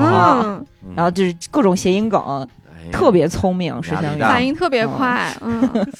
说明人家教也特别好了，就是饱读诗书，这可见，嗯我觉得他们可能都挺谦虚的，嗯就像黛玉说只读了四书，后面又说哎呀就认了几个字 了，其实他们的学问都不止如此了，嗯，而且湘云其实挺惨的，湘云是真的父母双亡，哦黛啊玉还是先死了妈再死爹，嗯就是但是湘云出场的时候，就是寄养在她的父母双亡对是的嗯，是的，所以湘云其实跟着叔叔婶婶过，肯定是受了点苦的嘛，因为叔嗯叔一个男的不在家，婶婶肯定对他不好，因为没有血缘关系，嗯湘云有很多的委屈，她从来不说。她在到了贾府，她就非常开心，因为这里没有人管她。贾母也就是这家的大家长，就宝玉的奶奶，相当于是呃湘云的姑奶奶，是这么一个关系，所以也对哦挺宠她的。湘云过来就是走亲戚，然后跟黛玉啊、宝玉啊、宝钗特别玩到一起，她就很开心。嗯湘云和黛玉的这个对比哦，很有意思。嗯你看作者写人生、写人性多丰富，黛玉是值得同情，她确实也自己也比较哀婉她自己是哈，嗯湘云是更值得同情，但是她不以为意，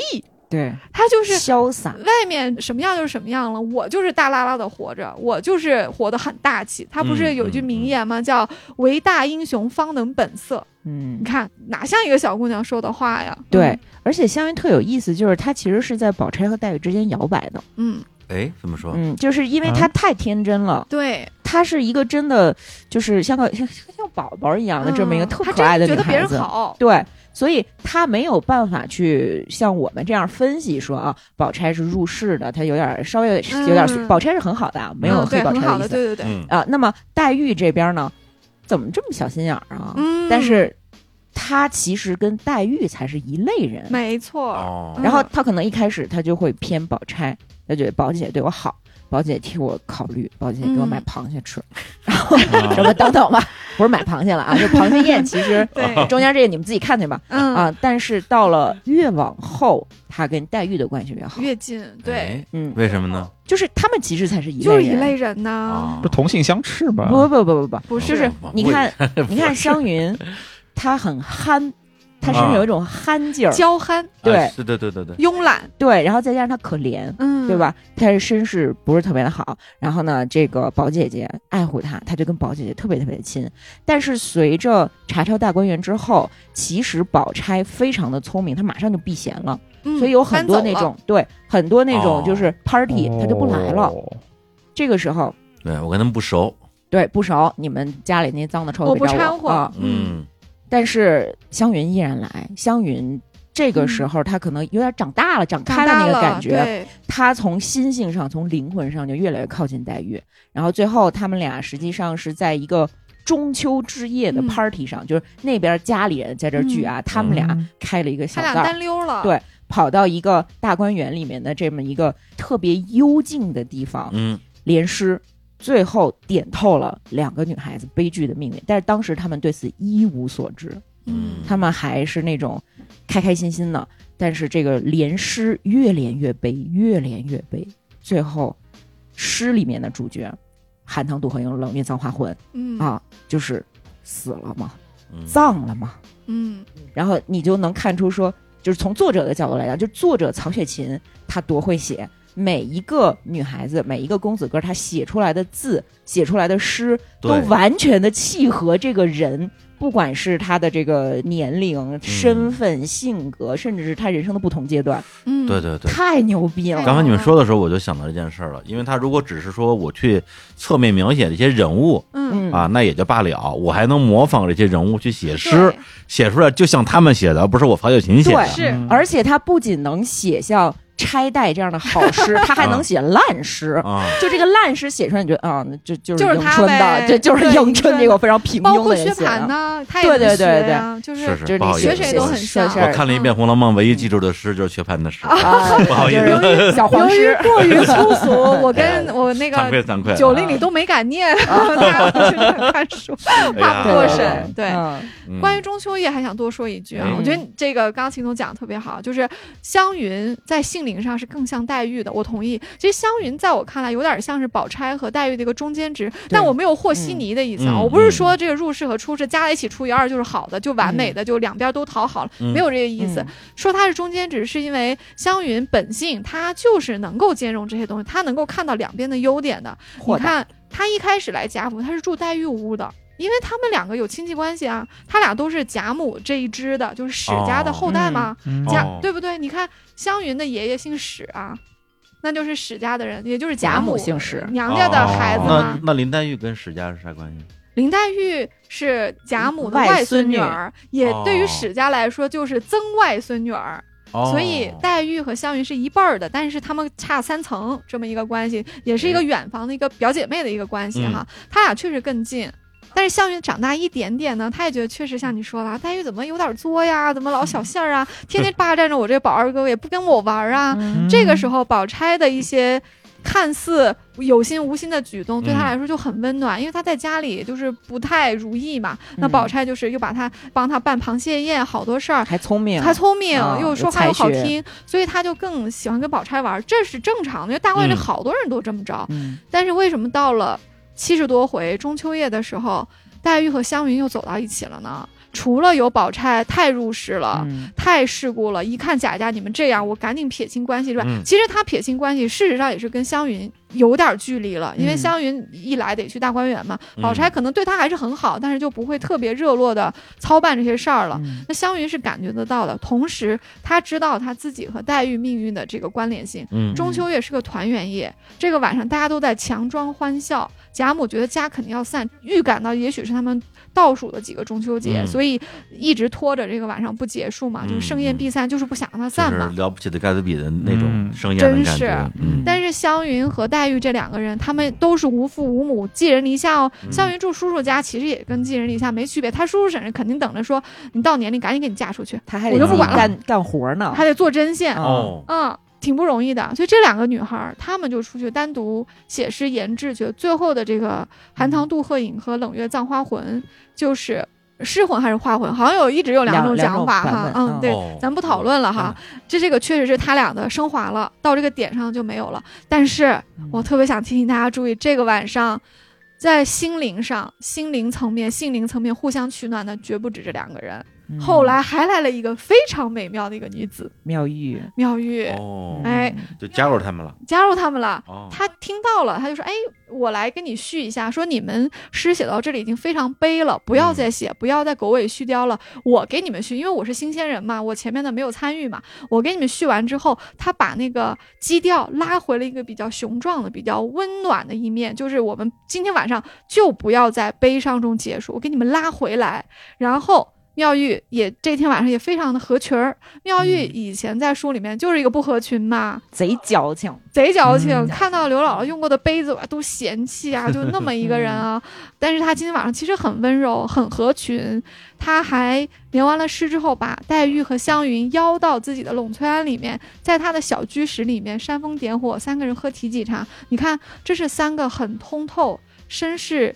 其实是比较悲苦的呃女孩子。当然，我说的悲苦嗯也不是嗯孤苦，也不是物质层面，她们物质层面对对都不是特别艰难啊，就很我们说的孤独是嗯精神层面孤独。孤独，嗯这三个人其实他们非常理解对方，就他们既通透也理解对方。所以说到这里，我想说啥呢？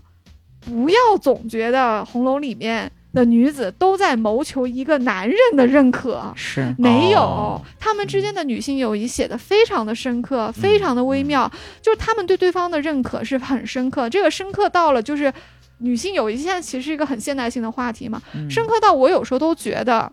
黛玉也好，湘云也好，宝钗也好，妙玉也好，还有探春，就嗯这几个比较明白的人，嗯我觉得他们有的时候可能都未必特别把宝玉的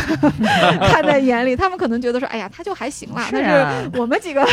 蠢材嗯还参对禅呢， 对是蠢吧材，其实嗯他们觉得他们几个、啊哎比较想的想的姐深，姐妹淘对嗯姐妹嗯淘，嗯，但是你看，这就是曹雪芹伟大的地方。曹雪芹是个男的，嗯，哦，嗯他，敢这么写女生，对，他们怎么这么懂啊？ 就怎么那么懂啊？嗯，啊太懂了。女装大佬，对吧？ 她是个女的吧？其实，啊但是他对其他的一些这个爱情形式嗯也很懂啊，嗯这里面还有女童呢。嗯啊，哎梨香院两是吧个两个小戏子，就是有点像偶官哦和蕊官《霸王别姬》，就是假戏对真做哦啊，戏里演夫妻，生活当中就变成了夫妻。然后其中一个死了，另外一个冒着被惩罚的危险，还要去给他烧纸祭奠他。嗯嗯但是更具现代性的是什么呢？就是偶官说，虽然他死了，我很想念他，我要给他烧纸，要祭奠他，但是不妨碍我有新人。只要我有别新的忘女了朋救友人就可以了。对，就是如果我为了这个救人不去找这个新人，嗯，我这救人可能也未必这么这么愿意。这个想法很现代啊，非常常现现代啊对，我觉得非常现啊代。嗯他说，只要心里不忘着救人就可以了。嗯当然，他不是说你就是为了找借口多找几个，他不是这个意不是思。嗯嗯就是下一段真诚的感情来了，我也迎接他。对，但是我是非常坦然的，我没有忘了我的旧人，但同时嗯我也迎接新人，而嗯且我也知道我这样做才没有真正的辜负我的对旧人我对他们都好，都你是看那真的。个《泰坦尼克》的结尾为什么那么拍啊？啊。为什么 Ralph 还是度过了幸福的一生？啊然后是最后一没个大错老太太把那个嗯宝石往海里一扔，就是我没忘哦了你，，嗯但是我要过好我的一生。对，他也嗯有一个有一句话，好像他在说，就是我要为我们两个人活着嘛，这是 Jack 嗯对他说。嗯的话嘛，嗯嗯哎呀，感觉被你们说之后，这个书怎么样？咱们再说，嗯种草了很多人物，非常啊多是吧？嗯就对就这些人，我特别想看看他们的故事。对，对，咱这刚说的都是女的，啊回头那个再录一期说男的，啊说男的哎都有。 嘿，太精彩了，这嗯种对书宝玉，我觉得他其实是很对性别认知，就嗯他自我的性别认知和他对他情欲投射对象的性别认知，他其实我觉得是一个流动的状态。这里我哎盗用了一下嗯蒋勋老 师的说法他啊，还这么是说跟秦钟俩人搞搞基，啊是吗？我但我是怎么没作者看没看到这段 啊？我呃，作者非常的啊巧妙，他就无明说，对他就暗示到九十九分，那最后一分我就不说，嗯，哦哦，你猜去吧。所以他是一个流动性向者。嗯，他的情，他真正的这个深情一定是投射在黛玉身上的，啊，但是在他的爱情是成长的，我们说过嘛，就在成长过程中，无论是情还是欲，他有其他的人选在给他上爱情课，无论是这么男还说吧是女，无论是男还是女，对没错，而且因为秦钟本来其实也是一个非常干净清爽，而且很有灵性的男孩子，嗯所以他在性别上，你说嗯，生理性别还是心理性别，嗯这喜欢你个没法，伪娘你没呗 哦没有办法，也不是伪娘，也没有所以他可能是个 trans，你们这个哎想法就过于 的拘泥于这个对是对是是生理是身份了。啊咱们错了宝错玉了就不能有人之大爱吗？对是对是对是对嗯啊你看他跟他关系比较好的其他的男性，有的就其实挺爷们儿的，比如柳湘莲，嗯柳湘莲长得非常好看，但非常能打。他挺爷们儿，他特别讨厌别人，因为他长得好看会唱戏就来轻薄他。哦，嗯，那宝玉跟他也很好啊，你能说宝玉喜欢那样的男的吗？没有吧？嗯？对，啊哎，《红楼梦》还有什么你们特别喜欢的人物？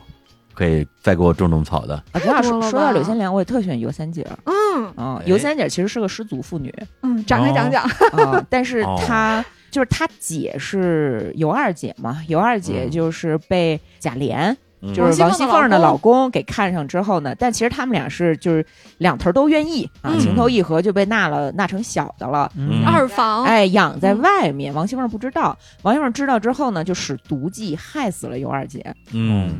其实三姐儿整个过程就在旁边儿。三姐儿如果不是因为自己非常的有主见的话，她也就是二姐的命运。嗯但是三姐儿她之前就劝她姐，她说：“你不要进贾府，那是什么好地方？你以为你这个穿绫罗绸缎、吃香的喝辣的，这就是你的好归宿吗？不是的。嗯，但其实因为她们是女性，在那样的一个男权社会里面，她们是就是被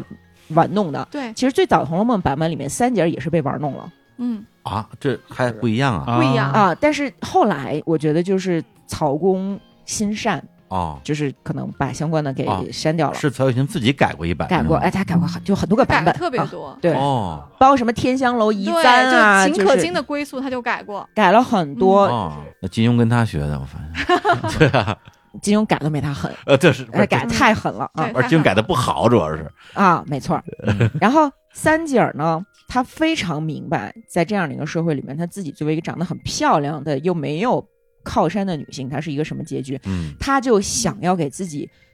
主动找一个好的，也不能说归宿吧，就是靠山爱人。嗯，所以她看上了柳湘莲。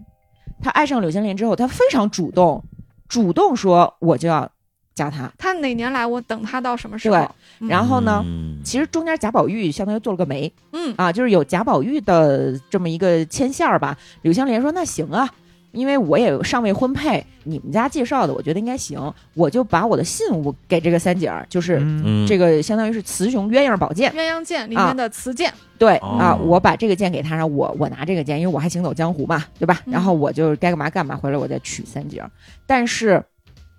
当他知道二姐儿被贾琏给相当于是就就包养了吧，嗯他就突然觉得说，哟，尤家的闺女肯定不干净，哦我要退婚。啊，柳湘莲这么想的，嗯，然后他就说，能不能把雌剑还给我？我嗯这个不耽误您继续找一个佳偶，比嗯我还好的，比我这个嗯更有钱、更有前途的。三姐儿听了之后，其实三姐儿她为什么特别招人喜欢呢？嗯就是她永远是主动，嗯她没说在这儿等着，她其实是在偷听。她自己听到了这个话之后，她冲到了外屋，嗯对着柳湘莲说：“还给你，这剑还给你。嗯还之前，我母伯自杀了。啊他自杀了吗？他自自杀了。啊，啊！我还说这两人后来怎 么样对了啊，呢？对我我对我以为你说他主嗯动主动，最后把这个事儿给给因为他怎么说呢？这是一个时代的悲剧。对他被退婚之后嗯，他怎么办？他接下来无非就是老妈子的命运，就是从一颗宝珠变成了鱼眼睛。嗯，他又不甘心，对吧？你看他姐的命运，长得这么好看的女人，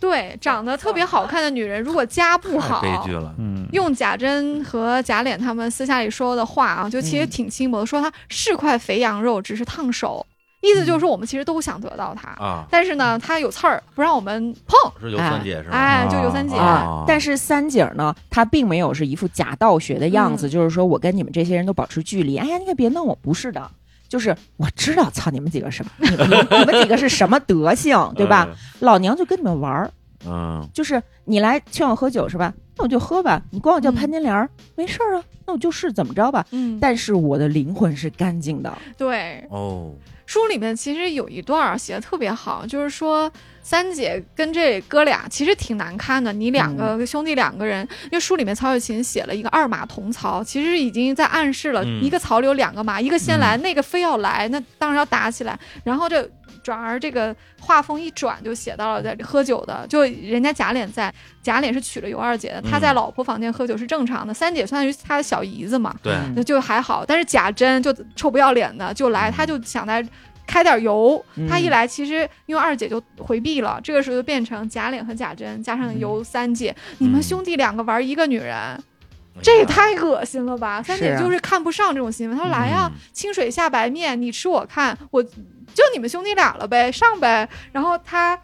有他的一个言行的描写，比如说嗯他怎么打扮，他什么动作，他拿什么眼神看这两个男的，喝这个对酒，嗯其实最后曹雪芹有一个总结，他就说不是男人嫖了她，是她赢了男人，牛逼吗哎？呀，牛吗？人间清醒啊，我感觉人间清醒是吧对，而且真的，后来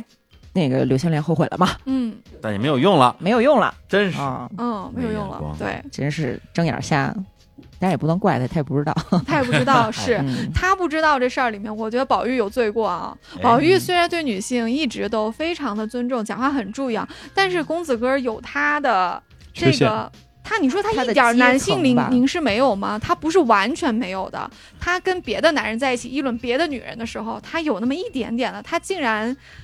对着柳湘莲说，因为他也知道了，就是贾琏嗯做主把三姐跟柳湘莲凑成了一对儿，戏啊路都换了。他再次见到柳湘莲的时候，就觉得这个婚事定的好啊。他就说了一句，他说：“哎呀，真真是个尤物。”啊，说我多们嘴以了嗯前，他他还说就我以前我们，呃，在那府里厮混过几个月。他就因为家里办丧事嘛，就尤三姐嗯来过，嗯他就说厮混了几个月，真真是个尤物。他又姓尤，嗯这么几句话一说，嗯你说你要是那个未婚夫，你不哦嗯掂量两下吗？你说这宝玉怎么能这样太说不会人家聊天了，呢？真是他其实很尊重，他嗯其实行为上对二姐和三姐挺尊重的。这个时嗯候，我觉得他就嘴滑了一样，他也流露出了他一点点的男性凝视，就是有点像是。嗯，他和哥们儿在一起议议论另一个女性，就好像他说：“哎，她其实她不错哦，就那个样子。对，”哎呀，这个你看，出了大观园，他就必须得油腻。嗯，嗯他就油腻了，我也哎觉得。为什么呀？不知道，就可能是男的，我觉得就是因为是另外一个男的嘛，那他嗯必须要就是在大观园里面，他可以一个就非男性的立场说话对，但是你既然在出了大观园，你和另外一个男的，不管那男的是谁呢，他就会下意识的就会是对滑入到嗯那对，种就进入到那种 mass talk，嗯对哎对，哎大观园之所以是不会让贾宝玉那样，是因为宝玉是大观园里的唯一男性。哎嗯，这怎么说？当然，因为大观园是青春女儿的守护者，是一个青春王国。嗯，他当时建立是因为元春省亲嘛，家里建了各种各样的园子、亭台楼阁，对不对？就是因为贵妃是皇家的人，她已经嫁给皇上了。对，她临幸过的地方要锁起来，你们凡人不可以去。就是理论上，贵妃回去之后，这园子要锁起来的，旁人没有资格进去。哦嗯啊，但是呢，因为贵妃她自己可以改变她的意志嘛，所以她嗯就说、这个锁起来也不太好，她就是让弟弟妹妹都进去读书。但她说的弟弟妹妹指的什么？弟弟妹妹意思就是未婚，未婚象征着没有男女关系。未婚象征着纯洁，就是小孩儿，小孩儿可以相对没有那么多有性别，因为这嗯也就是为什么书里提到宝玉和黛玉他俩来的时候，一嗯桌吃饭一床睡，宝玉自己都都对黛玉说，他说姑娘来，我们一桌吃饭一床睡，姑娘要的东西我都给姑娘留着，怎么现在大了眼空心大，不把我放在心里？那宝玉也会发嗲嘛， 他就说你怎么不理我？ 但是确实是嗯，当你很小的时候，这个性别不明显的，还没性启蒙，对，没有启蒙，对，何况这些都是家里人嘛，所以元妃的意思是让姐姐妹妹们嗯，进去住，那姐姐妹妹肯定都没有心，都是女孩，也都没出嫁，嗯但是他转念一想，我这个弟弟这么宝贝，父母这么疼，嗯就是祖母啊，就贾母这么疼，而且元春对于对宝玉来说是一个长姐，她小时候一直教他，他嗯感情特殊。他说：“哎呀，嗯我这个弟弟要不让他去，他心里肯定难受。而且他也知道宝玉特别喜欢姐姐妹妹啊，啊，嗯就进让去吧他也进去 吧。进去吧。但是进他去也吧未婚，所以没有问题。那进对去之后，每个人有一个屋子啊，这个就是一个青春王国。青州王国里唯一二的例外，就一个是宝玉，一个就是李纨。李纨其嗯实是已婚妇女，但她是寡妇，她也不可能有男女关系了。嗯哦，所以大观园隐含的设定就是女儿王国，就是没有男女关系，纯洁的女孩，青春期，而且大观园只有三年，就是一个女孩，大概从十二岁到十五岁嗯这么三年，基本上你只要从大观园搬出来，基本上就是为了嫁人了。哦，嗯，那贾宝玉就在里边儿，贾宝玉就在里混入面，其中贾宝玉嗯有这个混世特魔权王，，嗯对，哎确实，所以他在大观园里跟姐姐们说话，他就是一个，哎，他就挺干净的，不油腻，嗯，嗯，嗯但是他出去还逛窑子呢，嗯 嗯是吧？对他跟薛啊哎蟠一呀嗯起那个上妓院嘛，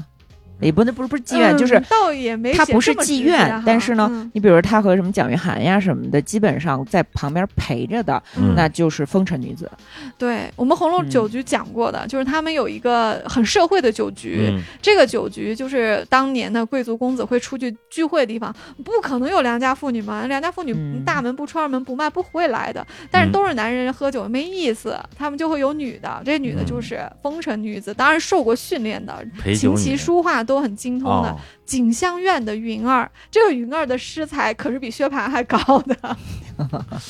这 这好话歹话没听明白，对， 就哎是呀，比薛蟠还高的诗才。啊行行行行行，好像也不算什么， 是吧？对啊呀，哎，哎对，嗯插一句，薛蟠嗯，就刚才我们聊天的时候，你们居然说这人还行，可爱。嗯啊你说他及可说爱啊及格分，哎哦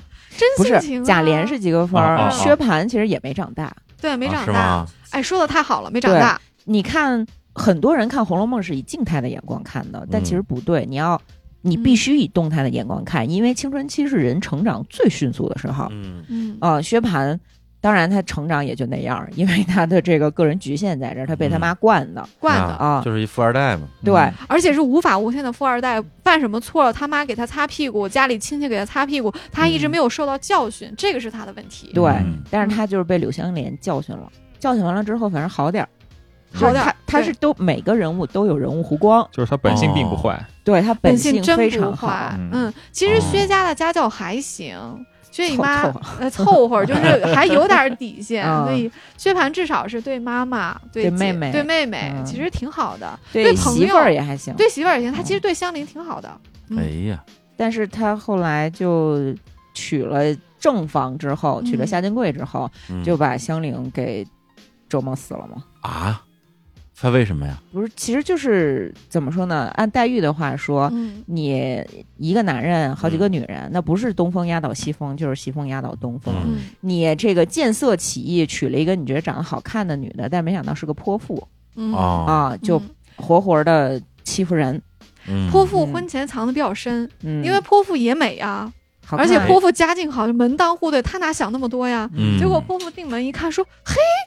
我老公啊之前那个小妾条件这么好，这么优秀，这么漂亮，心情这么好，嗯而且人缘好，上上下下人际关系都比他好，他可不得嫉妒吗？就得治你，哦，等于是被他后来这个娶的这个正房给给给折磨治的。哦，哎嗯呀，所以薛蟠在中间呢，他有不作为的这个问题，他没有嗯阻拦住嘉靖贵，他也没有起到保护他这个前面这个娶的香菱的这个责任。嗯嗯嗯，但是薛蟠，你看他好像特凶，哪儿哪儿都打死人没关系嗯啊、但是他被他老婆治的没辙没辙的。嗯，嗯。嗯，哎，那这个薛蟠在这点上的人设跟这个贾琏有什么区别吗？贾琏不也是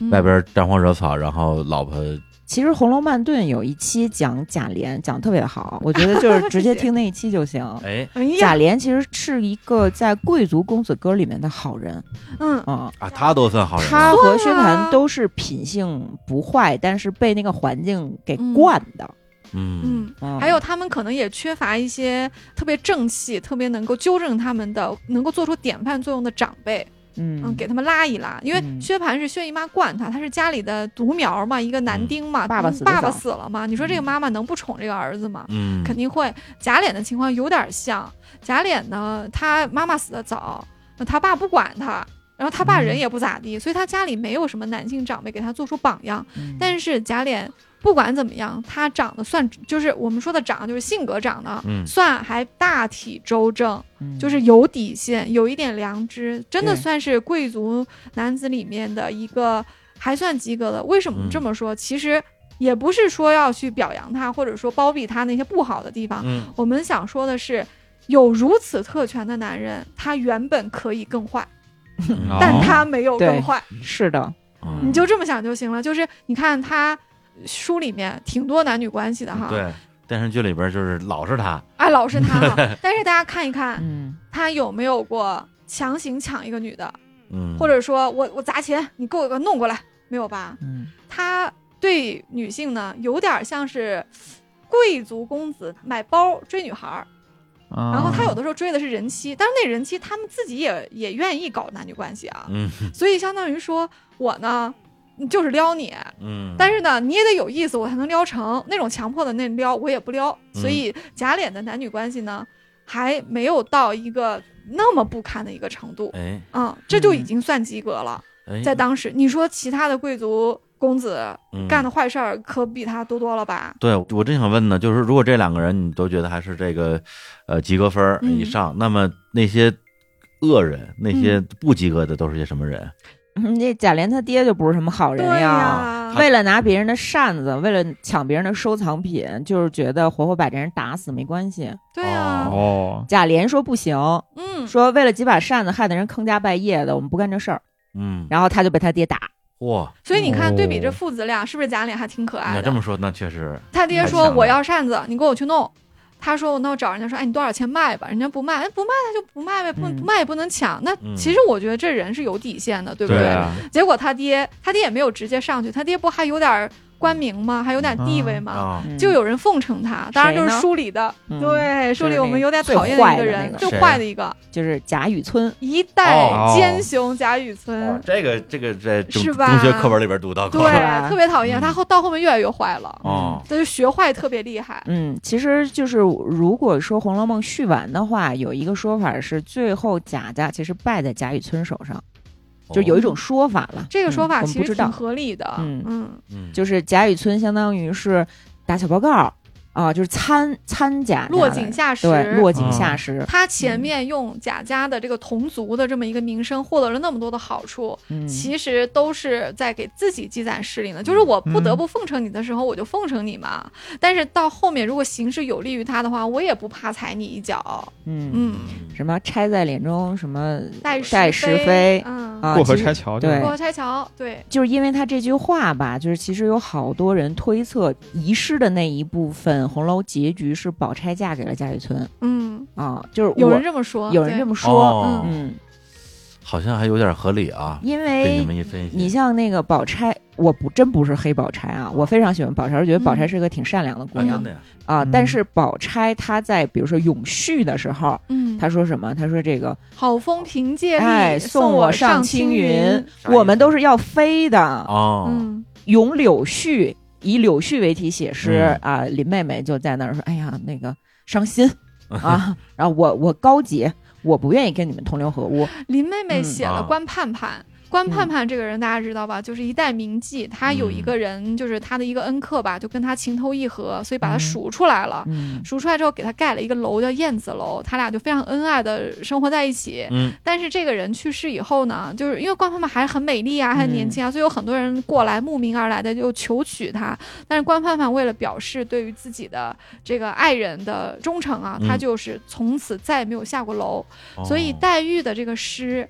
其实写的是比较哀伤的，她其实是以这个女子的人格来来抒发她自己的感情的。嗯嗯但宝钗就反过来，就像就你我要说的飞， 哎，啊就是送我上啊青飞云，飞得更高，嗯对，然后那个雨村贾雨村也是，嗯，我要哎飞，我要。飞。哦啊，嗯，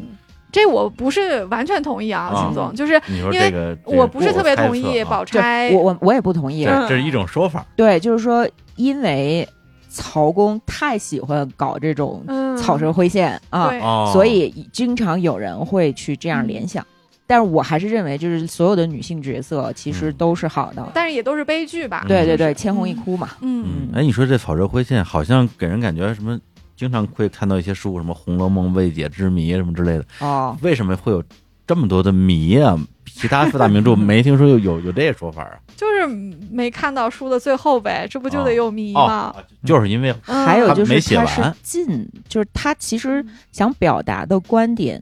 就是违反当时主流价值观的。嗯他不忠君爱国，嗯哦，他里面就是就我我要我要提到一个特别神奇的鬼本儿，就是嗯。鬼友本《红楼梦》哎，到后面呢，就是其实我我觉得哎什就么是叫鬼友本？我觉得应该是粉朋友丝写的同人啦，嗯啊 但是呢，号称是曹雪芹真正的最后原意啊，我不觉得是啊。但是他后面直接就是什么隐喻的都是这个大明王朝的覆灭，然后遗老遗少怎么写明代政治之得失啊，比如说嗯贾宝玉是传国一喜什么这些都有。 哦，但是这些其实我觉得是。怎么说呢？就是《红楼梦》这本书真正特别迷人的地方，就是你、嗯你怎么写都行，嗯因为它中间确实是出于一些政治上啊，然后这个价值观上面的束缚，所以它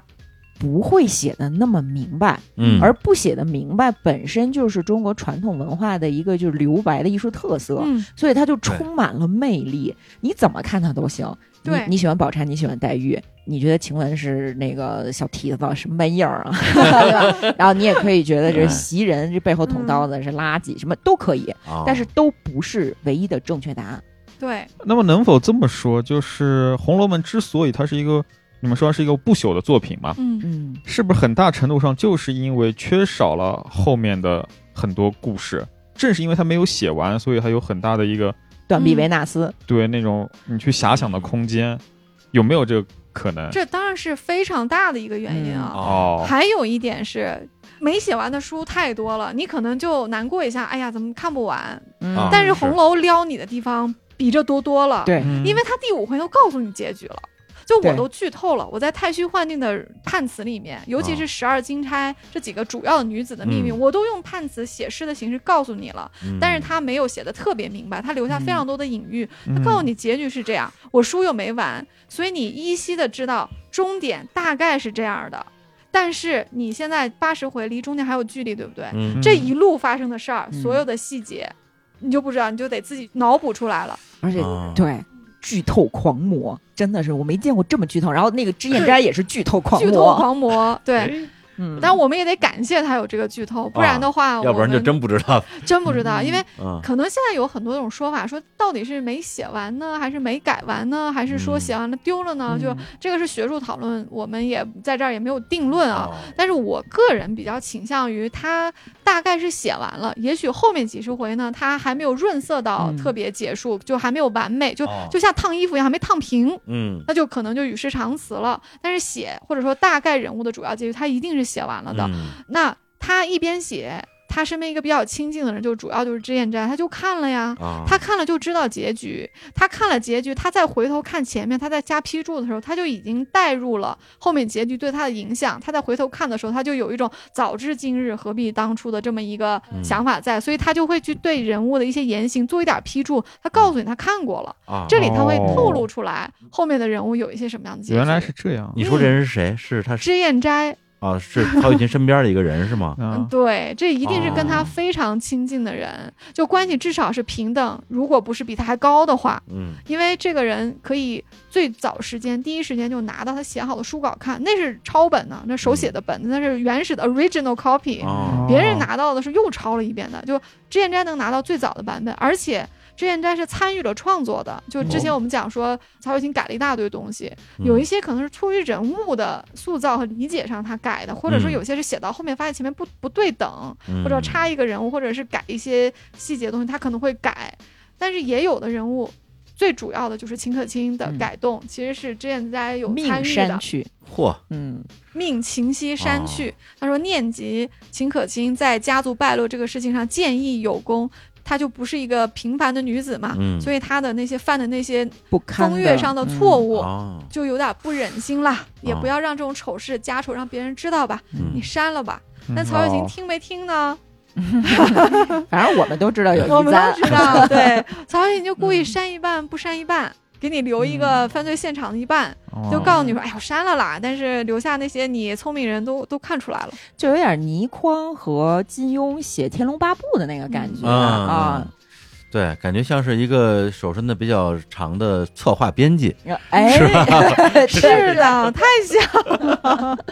哎嗯，有说法说是史湘云嘛，嗯，嗯，史湘云就是相当于史湘云的原型，就是他身边的一个红颜知己。啊哦这女的呀哦说法之一，说法之一，哦因为脂砚斋的脂是胭脂的脂，哦就谁会把自己的书房、自己用的这个砚和书房的名字起这么一个女性化呢？嗯但也有的说法是说，他应该是曹雪芹的叔叔辈，就年纪差距不是特别大的一个哇叔这叔这辈，差的太多了，这样的一个人，他才可以去命秦西山去嘛。嗯啊，哎呀，就是就在这个书外还有这么多有有小有哎小谜团，嗯大家可以去研究。对，其实还可以推荐那个石景谦那本书，就是《曹寅与康熙》。这书太好了，强推。对哦，石景轩哎，石景谦的我一书，个对一对个外国对人对，啊，嗯嗯外国人，一外国嗯斯人宾塞嘛，就是对所以对叫对史啊，哦，嗯，因为那个里面基本上把曹家是怎么回事儿，跟康熙是什么关系已经写清楚了。嗯，就是你如果对曹雪芹是否是《石头记》的作者有怀疑的话，嗯嗯你看一下这个书，你可能会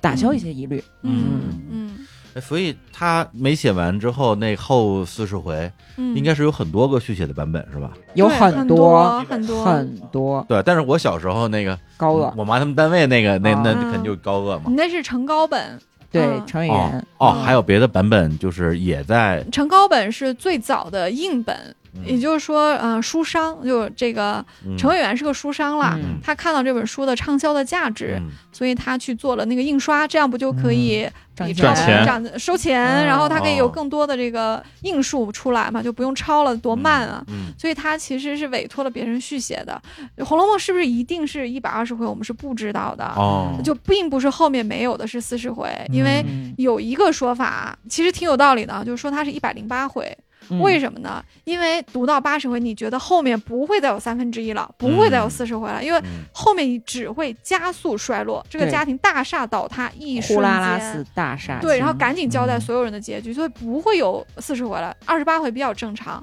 另外就是九和十二，对曹雪芹来说是非常重要的数字，嗯尤其是十二，因为嗯他的书里面的人物都是十金二陵钗十二钗、哦十二钗嗯副副册，钗，嗯，对吧？他有一个琴榜，琴榜里还有男的，但是每一个榜都是十二个人，嗯所以。他的回目是十二的倍数是很正常，当然一百二也是十二的倍数啊是嗯，可是也有人研究，就是他大概每多少，大概是九回吧，会转一个话题，或者说时空也好，或者说是描写的重点会有一个变化，所以可能就是有九个十二回。这个当然这是一个嗯，怎么说呢？哦没看过的就不用研究嗯不这个了，用研究了，啊不是对十二对进对制，肯定罗马人。不是，那我想问的就是说，以你们这个啊，这个爱好啊者红学专家、爱好者的爱好者角度来讲，那如果别人假如啊，有一天嗯我这个互发少年勇啊，一口气把这个前八十回看完了，嗯那后四十回看不看？看谁的？那这咱俩好像有不同的意见啊是吧来来非常不同的意啊见。来来来嗯说我我是觉得看呗，看谁写的呀？看高鹗的呗，啊，就是白先勇他认为嗯后面写的挺就是好的，对啊，他就就是曹雪芹写的啊，不不可能，不可能，是 吗？啊，我就特受不了那个后但是白四先十。勇很笃定啊，哎，对不不行，对不可能！我特别受不了后四十回，让那个林黛玉突然有一天说：“嗯，我想吃那个麻油林大头菜。啊，对”哎，我特受不了，特别我觉得出不可能，戏不可能，嗯嗯，他为什么不能吃大头菜？嗯就是人设不匹配。嗯贾家吃的东西没有这样粗对的，而且他后面太拖沓了，就就像那个嗯刘丽刚才说的，那后面不可能那么长，啊嗯尤其是后面还出来什么林黛玉弹古琴，嗯，然后黛玉跟贾宝玉跟着听床根儿，旁边这个偷听。嗯嗯然后说，哎呀，这个弹的怎么就是啰里吧嗦，对嗯就有点镜花缘的那个后头特啰嗦那个炫哦学的那个劲儿了，就一看就啊没吃过见过的才会这么炫。人家曹雪芹嗯因为太吃过见过了，所以我就给你吃一点儿哦啊，我不会给你长篇大套的给你嗯讲个课，人家见啊过世面，嗯对，啊， 那那就就这对这样，他来很说很正常，很自然的很事正常嗯情。那你为啥劝我看看呢？看看也没有坏处，看看无妨 啊，是吧？对。 来都来了，啊来都嗯来了。嗯因为其实，比如说之前那个，我们私下说，啊就是说后四十回可能会影响你对前面的判断。嗯但是啊你已知后四十回它是个续写，嗯，你就当个乐儿看心理呗预。期就不一样。对，对，它也有功劳，他的功劳在于之前有好多比他写的还次 的，嗯，他已经算是哦 不离大者，对就是主旨还是遵守了的，他只是嗯才能有限，这是嗯大家的一个通行的一个评价，就是嗯嗯，狗尾续貂，它确实就是狗尾嘛。嗯，但是是呢，没有偏离或者哦推翻曹雪芹的原意，所以这个嗯是他值得肯定的地方。另外，他写了个结局，让一个故事大家就有结尾了嘛，嗯就是对他的对传播是有用的嗯。至少看完了。对至少看完了，但我坚决反对看《后四十回》哎，哦啊因，为观来点说亮说出人嗯物变化太大了。对，嗯说首说先就确实就是写的不好嘛。嗯咱们都有好的书看了，像我这《红楼》都几百遍的看了，咱咱把前八十回多看看，别我我不愿意匀出一点儿的时间来看后四十回啊。嗯这是一，第二个是，如果你一定要看四十回，像秦总说的，也没什么坏处的话，嗯可以看。但是哦，请你注意，如果你要看后四十回的话，那你前八十回别看你那后四十回所在的书的前八十回，绕不绕？没听 懂，我真晕了。因为前面给改了，改了。所以，嗯如果你要想看后四十回，啊也就是成高本，成高本还分成甲和成乙。对，成甲的前八十回，曹雪芹的原本没大改，只是加了四十回。嗯然后成乙呢，他因为出已经出了，有市场反馈了嘛，啊他觉得说我续写是这样，那我觉得前面有一点跟后面不太对啊，啊，嗯我把前面也改改，这样就嚯匀了。对哦所以对，这短筒理论，对，哎可把筒给变短 了。对按变短了，按张爱玲奶奶的说法，就是高鹗在这方面罪该万死。没哎错。呦，所以大嗯家要想看后四十回，你就随便买一个成本，你就看后四十回。但如果你想看比较接近曹雪芹原著的前八十回，嗯，咱还是看我们前面呃一开始安利的这本《红楼梦之哦会教本》啊会。教的那会就教80本的回版本本最好的啊啊，这边只有八十回，呃，只有八十回，它是以哦嗯根成本为底本，然后加了一些根成本没有的，然后它参考了其他一些版本的优劣，做了一些筛选的，这个功底还是可以的。咱们就是看这个吧。嗯我一，会儿就下单去嗯。哎，这个是不是可以谈一下合作呀？上架一下《日光骑士》？，可以可以啊 对啊，因没准为可以我也谈一下。想买，你嗯那个回头给咱搞点样书什么的。来吧。对，哎，嗯其实还可以贡献一个小八卦哈，就是如何判断后四十回不是曹雪芹写的呢？嗯当然，很多学者是从文笔呀、人物的描写的侧重啊，很多地方去判断的啊。呃，但白先勇的意见，咱们确实也是很难苟同啊。嗯，但是我看到过有人用计算机、用编程来哦啊推断出来后四十回绝对不是曹雪芹写的。大数据是不是算？大数据算了，啊因为每一个作者都有他的口头禅和他的对习惯用语。嗯，他挑了几个词，我现在只记得一个例子啊，他举了好几个例子。一个例子就是叫《红楼梦》里会说，他问你什么时候的时候，他是叫你多早晚才来，嗯，不是咱们现在说的多早，也不是多晚，叫多早晚。多早晚连在一起就是多早或多晚的意思、嗯啊，就是什么时候的意思啊。但是后面他就不这么说了，还有好几个类似的词。曹雪芹有一套说法，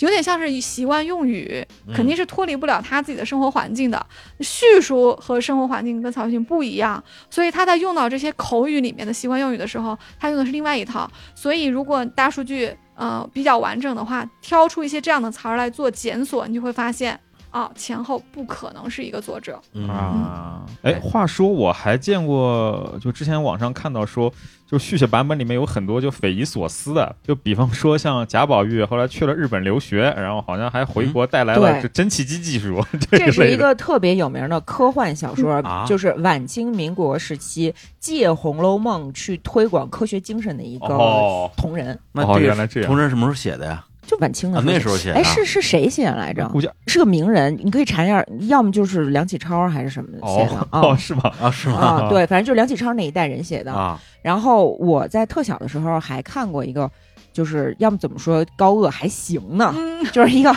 特别 还有特更别差的。扯淡的版本，因为曹雪芹或者说《红楼梦》的作者，他很明显是不喜欢纲常那一套的。嗯但是那个所谓的《红楼后梦》，他是林黛玉死了又复活了，挖出来嫁给贾 宝玉，啊，然后伺候他们家的那个就是复兴贾府。嗯丧尸片嘛，这不是？哇，天哪，前面树立的那些现代性东西全给太没丧失了了。对对对对，就是好多续写的版本啊，嗯包括我刚才提到的这个鬼友本儿，就是什么王熙凤是魏忠贤啊，然后贾宝玉传国玉玺呀、嗯然后《红楼梦》的红其实就是朱明王朝啊的朱，哦 就这种其实有好多好多。嗯你刚刚说的那个后面的版本，其实我小时候看过一个，就《水水浒传》的一个荡寇志，荡寇志我啊，看但过。荡寇志嗯啊其实也是差不多，就荡寇志就是把你之前的那个那个逻辑完全是颠倒过来写，最后变成一个忠君爱国的了嘛，就嗯，是其实就很有意思。嗯哎，其实这个话题非常深刻，因为它嗯涉及到红学的两个流派。当啊然，我们不觉得自己是红学家，所以我们不想去讲，我红们学就陈述一下啊。爱好者，还有流派呢，有哎呦红学两有个什么流红学派？有非常多的流派，但啊是比较主要就是索引和考据。什么叫索引呢？就是说，像刚刚这个鬼友本写的一样，他就说这个《红楼梦》里写的事情都是反清复明啊，只是因为不能只写，因为那时候已经是清朝，你写哦反清复明不是被禁吗？对，哦所以就要用这个家族兴衰啊、男女情爱来写。嗯啊哦所以它其实影射都是历史上那些事儿，啊说这些人呢都是明末清初的人，哦这是一个就啊说引法。嘛，引啊隐去的部线索分嗯啊隐去啊哦，其实你你俩人你还能看出来，嗯这是一种说法啊。这蔡元培老师呃一马当先， 对，然后哎呀，考据派是什么呢？考据派就是应该是胡适吧，嗯，嗯，他认为就是写的是曹家事，所以呢，他们到后世的。考据派好像也是有也有一些新发展了，就是也有旧和新，但主要他们觉得说研究红学得研究曹学，得看曹家发生了什么。嗯曹家历经康雍乾三朝，他们家发生了什么，在红楼里都有投射。这些人可能是曹家的某个人啊，是有原型的，他们是这么理解的。嗯哦哦但是，呢，对，这咱们不是刚聊了非常多的不同的版本嘛？其实有必要啊，如果大家真的是还是很想。呃，认真的读一下这本书的话，我觉得有一个观点，其实不妨先了解一下，就是《红楼梦》是一部虚构作品。嗯嗯曹雪芹在第一章和第二章就告诉你了，就是嗯我朝代、年代，还有这个皇帝的年号、嗯，地点都别是不猜可考的，别猜。嗯啊，嗯《笑傲江湖》就对，就是一个虚啊构对作品，嗯不要对号入座。嗯、关于索引也好，考据也好，这是代表一种呃理解方式啊，这是红学的几个流派啊。另外一个当然就是回归文文学了，就是啊文本就是文文本本，我就是写了一个嗯故事呗。嗯这中间当然有我作者的创作意图，但我就不是写历史，我也不是嗯写家族的传记，那就是一个文学，这个是另外一派。对这些观点整理的最好、最深刻的，请大家可以去看余英时老师的那个一本书，嗯叫《红楼梦的两个世界》。这书已经很难买了，你哦不管你是在孔夫子还是多抓爱云，你得排队很久，而且非常贵了，因为它不再出版了。啊嗯是啊，我有幸买了一本，嗯，哎哇呦，他好像今年去世了吧？玉英是对今年对嗯对，去世了已经。对嗯哎，关照，我想再插一个问题啊，就是关于这个贾宝玉这个人物，因为我记得熊总他们蜜獾吃书的第一期节目啊，嗯聊这麦田守望者，对，嗯就说哎，说这哥们儿就是美国版的贾宝玉嗯，啊，然我后这么呢认为， 哎，你这么认为？然后之前王朔嗯说过一句话，说这个《天龙八部》里边的段誉就是按照贾宝玉写的，嗯对你仔细琢磨，反正是那个意思，因为段誉确实是《天龙八部》里边最对纯粹的一个人吧，嗯，那在文学形象里边，还有没有什么人给你的印象跟贾宝玉是非常像的？太多了吧？小王子就是贾宝玉，小王子，贾宝啊，玉，咱刚才不都说了吗？啊嗯，其实我觉得段誉像贾宝玉这件事儿，他太实了，啊，嗯确实，他落下去了。啊，对嗯啊，他他其实并不是真正像宝玉那样从精神层面非常丰富哦。嗯我 可想不出谁像宝玉，我觉得宝玉是独一无二的。哎呦， 嗯啊，其实我嗯肯定不能百分之百的相信啊，那但我当觉然得就是你不舒服，嗯，就只要你在这个世界里不舒服，对，你也觉得周围人他们追求的那些东西，嗯在我看来，最后都是白茫茫一片真干净，嗯哼，没有什么意义。这个词儿嗯呃，曹雪芹在大概应该是第二回吧，就提到了有一个词嗯是个关键词哦，它发生在冷子兴演说荣国府的时候，他提嗯到了一个四个字的成语叫“旁逸斜出对，就是我跟哎谁都不一样。”，就是你看哦，宝玉这么的不一样，他跟主流这么的不一样，他叫“旁逸斜出”嗯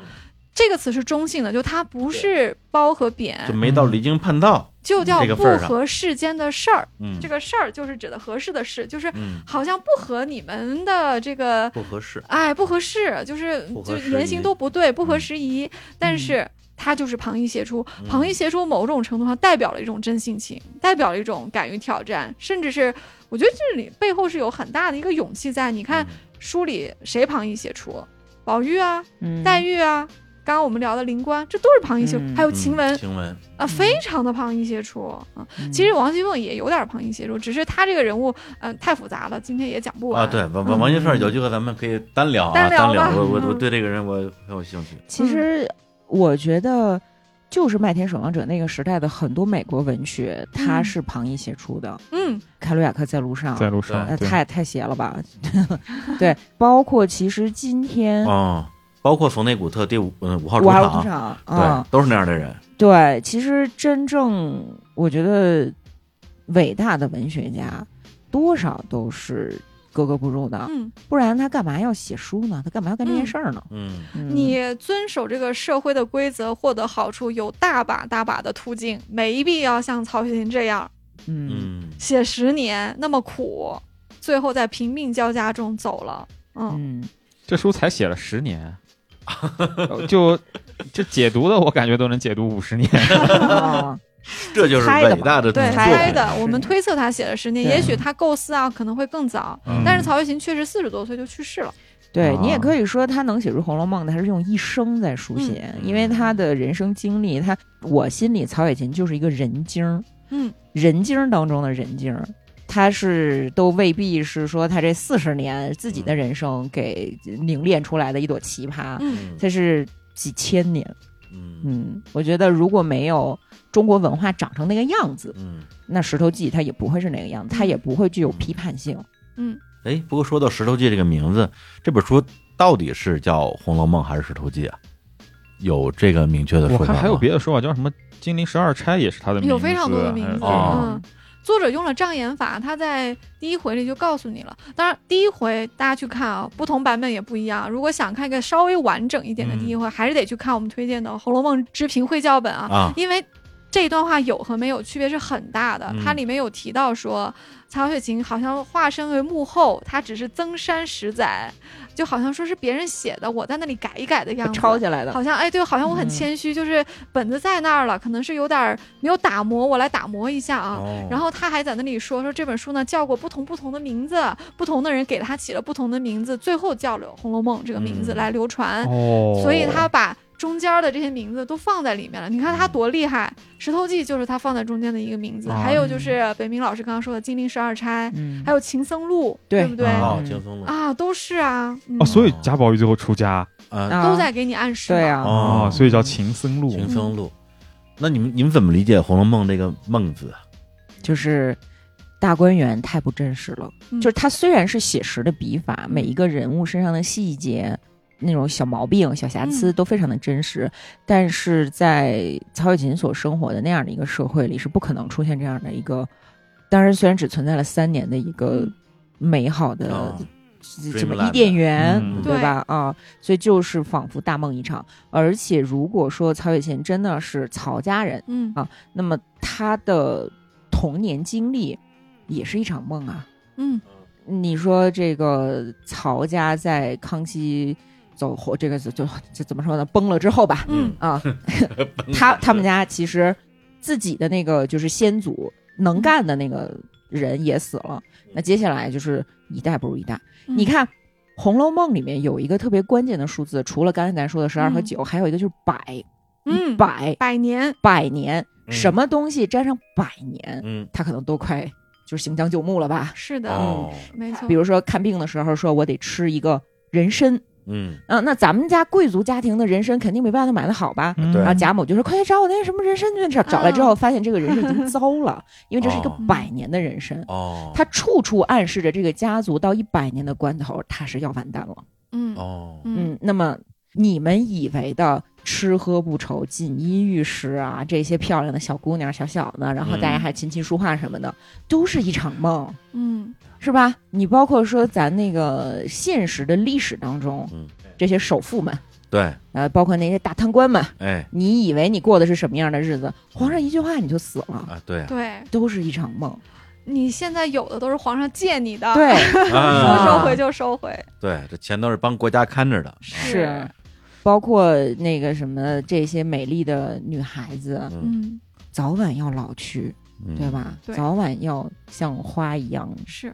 我也说一下我对这个梦的看法啊，嗯我觉得这里面有好多的梦的一个对照，就是嗯哎有小梦和大梦。对，刚刚我觉得百年说的特别好，百年是一个百年大梦嗯啊、嗯对我再说一个中梦和一个小梦啊。嗯，小梦就是第五回里面贾宝玉做的那个春梦，哎，他不是在梦里有了太虚幻境吗？啊，就是那个春梦，啊对，就那个嗯春梦，嗯就是里面答他追，对对，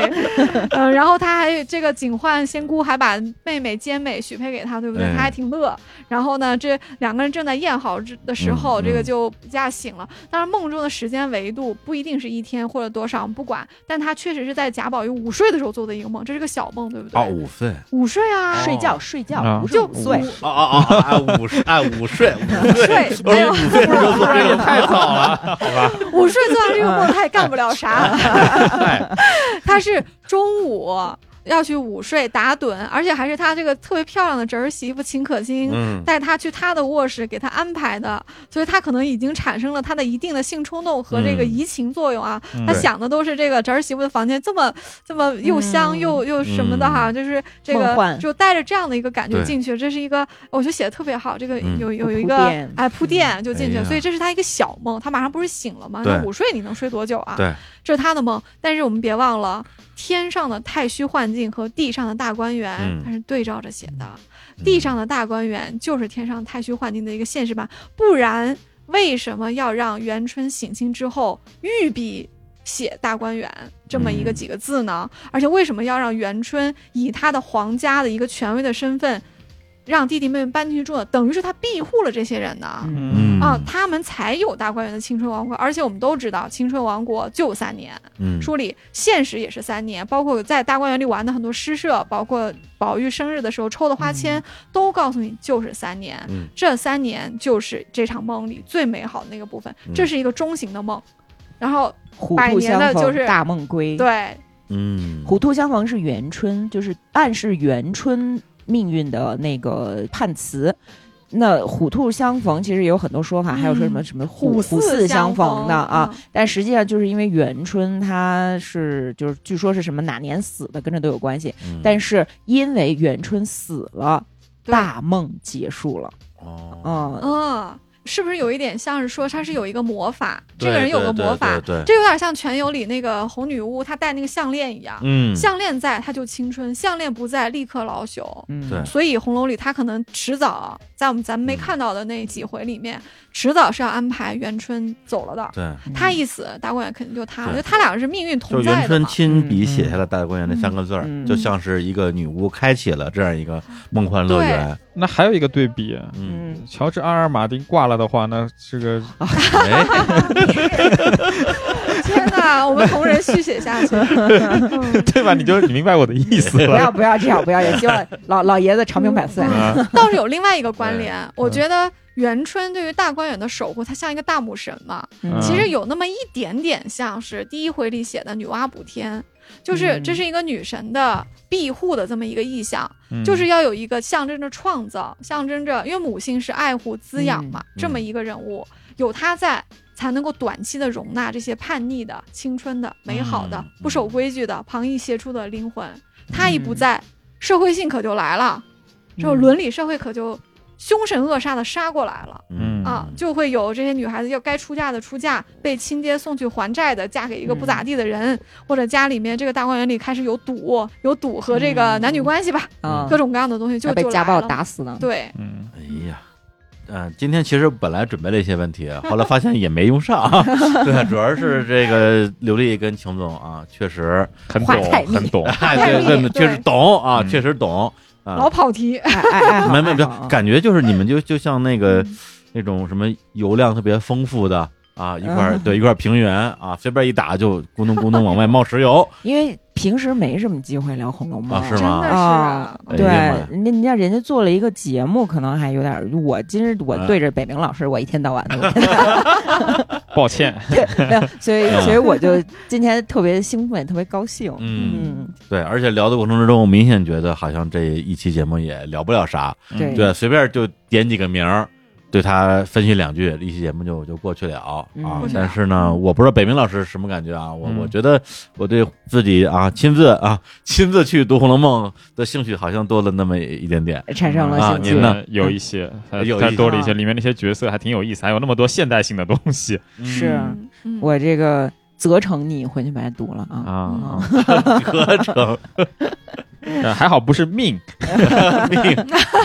命情西 山去，啊真的真的命北冥读书。对，因为我嗨，对 对，因为之前我我不知道，就是那个 PDF 那个，嗯我以为是一个什么绝本买不着的那种，能买着就好办了啊。这个嗯咱们赶一紧下单一，会儿就下单啊，就嗯那个一人一套，你们太俩呃你们俩就共用一套吧。啊 嗨嗨 嗨没事，我们看电子版也行啊。对，然后嗯哎，万一万一万一啊，我不辱使命啊，把这《嗯红楼梦》呢给他看完了，哎呀，我们觉得心里那么虚 啊，哎，我们就可以再聊一期啊。啊，嗯那责成李叔叔看完吧。 对，对，或者我看一半看不下去了。嗯咱们就再录一期，嗯，然后就是来鼓励，来你对对对对对，鼓励我啊一下，鞭策鼓励鞭策我一下，嗯嗯，行，啊，这书我肯定会买啊。刚才都是开玩笑的，我嗯们支持 正版。啊是这么，是这么好嘞，嗯好，那就因为咱们这这是一个三台联播节目啊嗯啊，嗯就也就谁也不用感谢谁了嗯啊， 咱们相互感谢吧，好，嗯然后好的也谢谢谢谢谢谢谢谢谢。哎，然后也期待我们呃未来大家还要继续啊，互相呃就互相哎，我本来我想说互相学习，后来现在也是互相扶 持。我对我有我有什么可学习的？ 对，我向你们学习啊 互。相扶持，对对对对哎行啊，以后希望以后有机会，呃，多我向聚吧我向你们多学聚习吧啊，嗯然后多聚你吧们你们扶持我啊，嗯 没有没有，全靠您给我们引流呢。哎呦，嗨行嗯，那我们就在这里啊结束这期的节目啊，我们有机会下次再约啊重聊《红楼梦》。好，跟大家说再见，哎好，好拜大家拜再见，拜拜